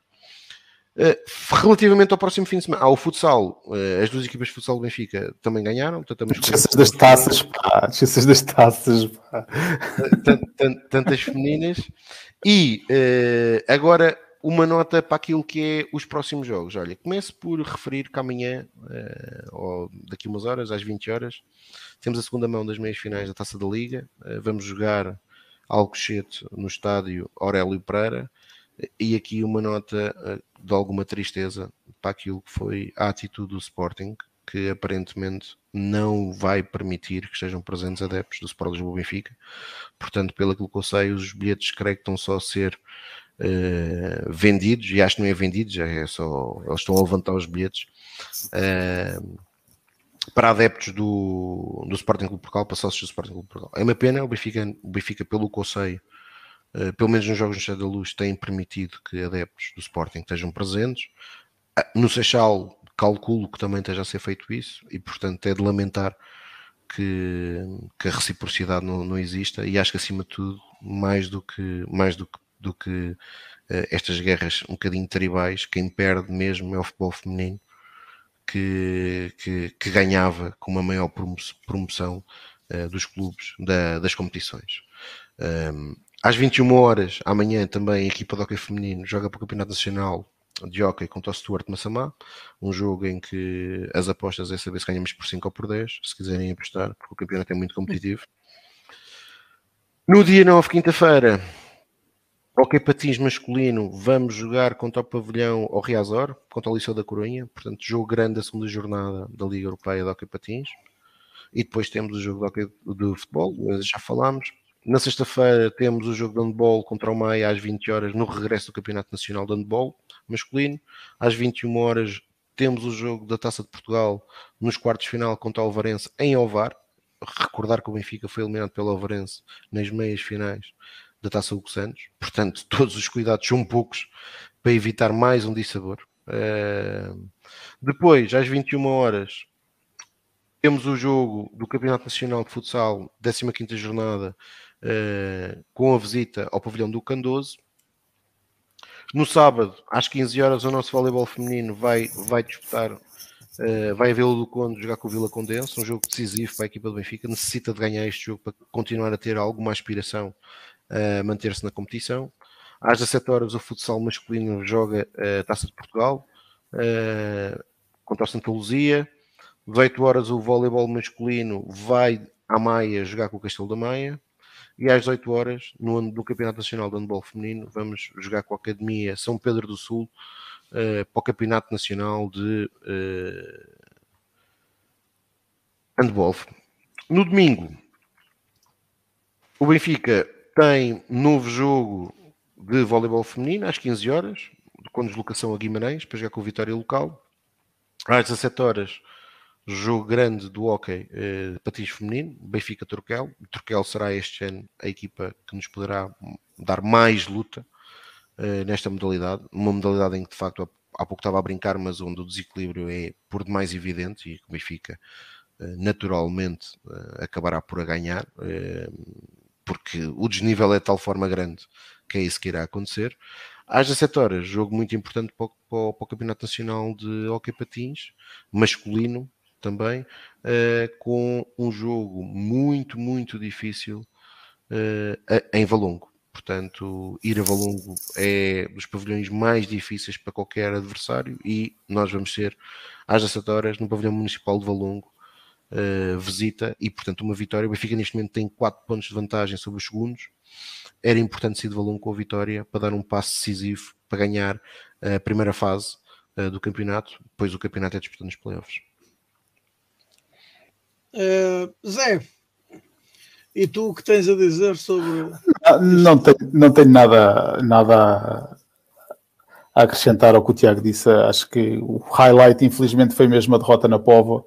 Uh, especialmente eu estive a ver um bocadinho do resumo e estive a ver os, o resultado. Eu acho que nós marcámos 59 pontos. 59 Miserável. pontos. É, é assustador, porque tu perdes um jogo em que pá, perdes 80, 80, 81, seja o que for, epá, mas para uma equipa daquele, com aquele orçamento, com aquela qualidade, fazer 59 pontos é, é assustador. Portanto, uh, de resto, é pá, muito Benfica. Uh, e aí também passa o que o Tiago estava a falar, há muito, muito Benfica para ver, portanto também gostava de ver a nossa direção, que já tem trabalhado muito melhor em termos das redes sociais, com as páginas das modalidades, mas ainda a chamar mais gente, continuamos a ver pouca gente nos pavilhões, está melhor, uh, mas pronto, fazer o, o, pedido às pessoas para, para irem, eu, eu vou para Portugal na sexta-feira, portanto conto uh, sábado e domingo fazer lá uma perninha para ver algum dos jogos, e depois queria só responder aí ao Mr. Moreira que estava a perguntar sobre os regulamentos um, em relação aos bilhetes, uh, mesmo que esteja fora dos regulamentos, provavelmente o que acontece é eles não mandam bilhetes e depois pagam uma multa. Portanto, é, é para esquecer. Em Portugal isto é, é absolutamente ridículo, não há, não há não há nada que se possa dizer, os clubes fazem o que querem, não querem enviar, pagam multa, passa à frente, portanto é, é, Mas é, já uma, dá, é uma vergonha. Só dá uma Sim. nota importante para aquilo que acabaste de dizer, que é que eu subscrevo, eh, que é preciso fazer mais. Está melhor, mas é preciso, é preciso fazer mais uh, para, para, para cativar mais pessoas a ir aos pavilhões. Uh, a homenagem ao Henrique Vieira para mim foi inconcebível como a comunicação do Benfica não soube tratar. Uma homenagem bem pensada, bem feita pela, por quem, por quem, por quem idealizou e depois até executou, mas a forma como, como foi comunicada não, não dignifica, não dignificou nada a própria homenagem em si, uh, porque poderia ter, se as coisas tivessem sido bem, uh, mais bem feitas, poderia, trazido, poderia, ter, poderia ter ido mais gente ao pavilhão número 1 um da luz, mas hoje, por acaso, uma nota muito positiva o jogo hoje de handball foi uma hora própria. Eu, não, eu acredito que não tenha sido imposição do Benfica, creio que tenha sido imposição da EHF, mas o jogo foi às 17h45, que é em Portugal e em Lisboa, de facto horrível uh, para alguém se deslocar do trabalho para o jogo. A verdade é que o pavilhão estava muito bem composto, foi uma agradável surpresa. Parabéns a todos aqueles que puderam ir, uh, porque foi uma agradável surpresa. O pavilhão estava com, uh, eu diria, com mais de meia casa, o que um jogo a esta hora eh, não costuma ser nada habitual e o próprio adversário em si, embora se fosse um jogo europeu, não era nada chamativo, até porque é o último, um dos últimos classificados nesta fase de grupos, portanto nada mal. Sim. Uh, já Ora, agora, é... no Sim. jornal A Bola, no jornal A Bola, João, ontem estava 19h45 que eu até fiquei na dúvida e depois hoje voltei a confirmar no site do Benfica e estava lá 17h45. Mas quem, é que, quem é que deu, a, quem é que deu o jogo do, do Flamengo? Foi Sport TV? Não sei. Ok, pode ter sido isso. pode ter sido isso. Que foi exatamente à mesma hora, 19h45. Ok. Ah, ok. okay. Exato, e ainda por cima perder. O que é bem feito. Vitor Pereira é um grande treinador. O Vitor Pereira. Isso é para aqueles benfiquistas que eu queria no Benfica. Grande treinador. Uh, tão bom. um treinador feito pelo Jorge Jesus. O Jorge Jesus é que permitiu que o Vitor Pereira fosse treinador de futebol. Inacreditável. Mas pronto. Mas, Zé, mas sabes o que é, é mais incrível? É que a malta do Benfica que pede, que pede o Vitor. Pai, eu agora acho que vão deixar de fazer isso. Mas que pediam este gajo para treinador do Benfica. Pai, eu infelizmente nessa altura dava-me com mais malta do Porto por motivos profissionais e os gajos não gostavam da Vitor Pereira porque diziam que o gajo só ganhava Jesus. que eles ainda gostavam menos. Portanto. O gajo que vai para a Turquia pode ser que consiga yeah, ganhar. Para a Turquia, ou para a Grécia. Para a Grécia, para, para, para evitar os very lights. Pô, eu acho que estão a ser injustos aí, que não, não ganhou só Jesus. Ganhou a quem? Ganhou a quem, caralho? Ele em dois anos só perdeu um jogo, o campeonato. Ah, é o campeonato Portanto, pá, é o que é, não mas a sabemos, verdade é que conseguiu. Nós sabemos, claro, sim, estava, e nós podíamos ter sido campeões se não houvesse aquela. Pronto, nem vamos falar disso, que eu ainda hoje estou traumatizado. Se, se, pá, nós éramos campeões esse ano, mas a brincar, quer dizer, pronto, sim, passa, sim. passa à frente. Já estou a ficar nervoso. E o, e, o, e o passar à frente é para concluir este falar Benfica. Vamos. E portanto, Queria só nós queremos. Deixa-me só deixar aqui uma nota. Nós estamos Deixa a preparar, como fizemos o ano passado para o aniversário, Uh, estamos a preparar um quiz uh, do, do Benfica para o aniversário. Tiago, queria só, só dizer aqui que eu, eu já acabei as perguntas, mas hoje apareceu-me uma pergunta com um item que, que eu não fazia a mínima ideia. Não vou pôr lá, mas vou fazer aqui para deixar aí para o pessoal, se o pessoal sabe ou não. Portanto, em 1968 nós jogámos uh, a final Liga da Champions League, não, da Taça dos Campeões Europeus, em Wembley, contra o Manchester United. Mas, se houvesse um empate, ia haver um replay do jogo. E esse replay não era em Wembley, era noutro estádio. Alguém sabe qual é que foi o estádio que era o segundo jogo, se, se o jogo acabasse em empate a seguir ao prolongamento? Estádio de Sporting Benfica. Não, caraças. Tinha que ser em Inglaterra, meu. Ah, tem sim, Inglaterra. Era, foi logo, foi logo, era logo a seguir, eram uns dias depois. Ah, uh, eu ia dizer, eu diria que era em Goodison. Pronto, e eu, eu digo, porquê que eu, porquê que eu sei isto? Porque hoje estava à venda, o programa, foi feito programa para esse jogo, e esse programa saiu, que é raríssimo, saiu hoje no leilão a 7.500 libras. Porra. Até onde é que era 500 libras. Uh, o do Arsenal. Highbury. Yes, sim senhor. Foi por isso que não. Era, era, era o replay, tanto como na altura não havia penaltis, não é? E então uh, já eles fizeram impressão, fizeram impressão do programa. Portanto, era uma boa pergunta para pôr, mas agora já não, agora já, já, já, já divulguei. Também já fiz as perguntas também, portanto é isso. Uh, mas, pronto, não... Ora, Sim, mas faz sentido, faz sentido, ficava em Londres tudo. Era em Londres, portanto eles jogavam em Wembley, foi como aconteceu connosco uh, com o Bordeus, da, da Taça Latina, né? na Taça sim. Latina nós jogamos, uh, no, já, acho que jogámos já os dois jogos, acho eu. Sim, sim, sim. sim. Interessa, Ora, foram, foram duas novidades do Zé Rosário numa só. Portanto, é que existirá um quiz e que uma das perguntas, que neste caso já não irá ser nesse quiz, era esta, que foi um, importante. Essa Mas ele vai pôr, ele é, ele é tramado, ele vai pôr esta pergunta só, só para a depois, depois não vai ser Highbury, vai ser outra qualquer, que é a resposta. Fazemos uma virice, fazemos uma virice. E portanto, uh, assim concluímos este falar Benfica. Faz essa pergunta, a pergunta: Luís Filipe Vieira tem bigode ainda ou não? essa também vai para lá. Ai, ai, ai. Não, estou a brincar. Eu tenho... Qual foi o dia? O falar, sim. Qual é que foi o dia em que o Luís Filipe Vieira cortou o bigode?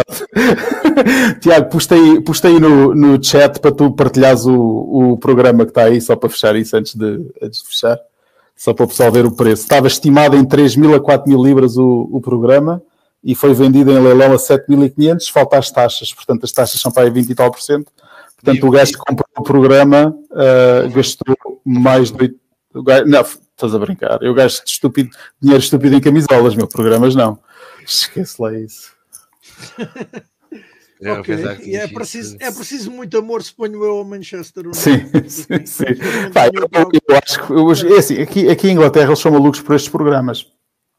Portanto, basicamente é isso. Eles imprimem a segunda versão logo, estão logo prontos, não é? Para o caso de haver empate, e depois imprimem menos, menos, menos cópias. E foi esse. Portanto, como podem ver aí em cima, está aí de sold por 7.500 libras, e a estimativa que eles tinham no leilão hoje eram entre 3.000 a 4.000. Portanto, o pessoal esticou-se assim um bocadinho. Uh, e está, e depois está aí o estádio em baixo, que era em uh, Highbury Park. Highbury Park. Uh, era uma boa pergunta, difícil. Eu por acaso disse ao influencer Mielha para perguntar ao Alberto a ver se ele sabe. Vamos ver se o Alberto sabe. Não sei se o Alberto sabe. Não, agora está a ver o programa já vai já lhe essa resposta. Sim. Então vá, Rui, desculpa lá, fecha lá isso. é, pá, por mim podemos estar aqui mais algum tempo, mas a verdade é mas já adiante. A hora já vai. E olha, esta também é uma boa pergunta. Oh, oh, oh. Zé. Então, mas essa não foi 7 de junho, o que é que foi? foi? Qual é o dia? Era um dia qualquer que a gente ia fazer uma festa, não era? Já não me lembro. Bem, e agora eu farei uma festa quando encerrar este Fora Benfica, porque já será a quarta vez. E portanto, antes, antes, fecha, de, fecha. antes de encerrar, peço-vos que subscrevam a página, façam likes, comentem, eh, tragam amigos, benfiquistas de preferência. E que apareçam em Braga para o Benfica. Exatamente, que apareçam em Braga.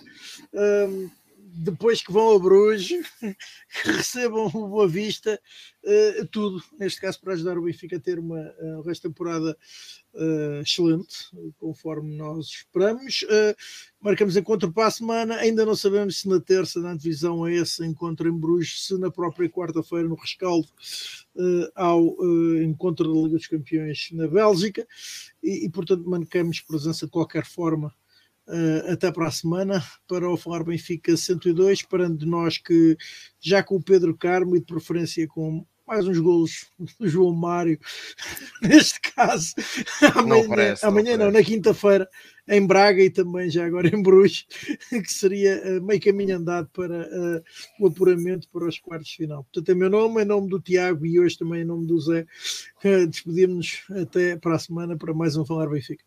E viva o Benfica! Viva o Benfica!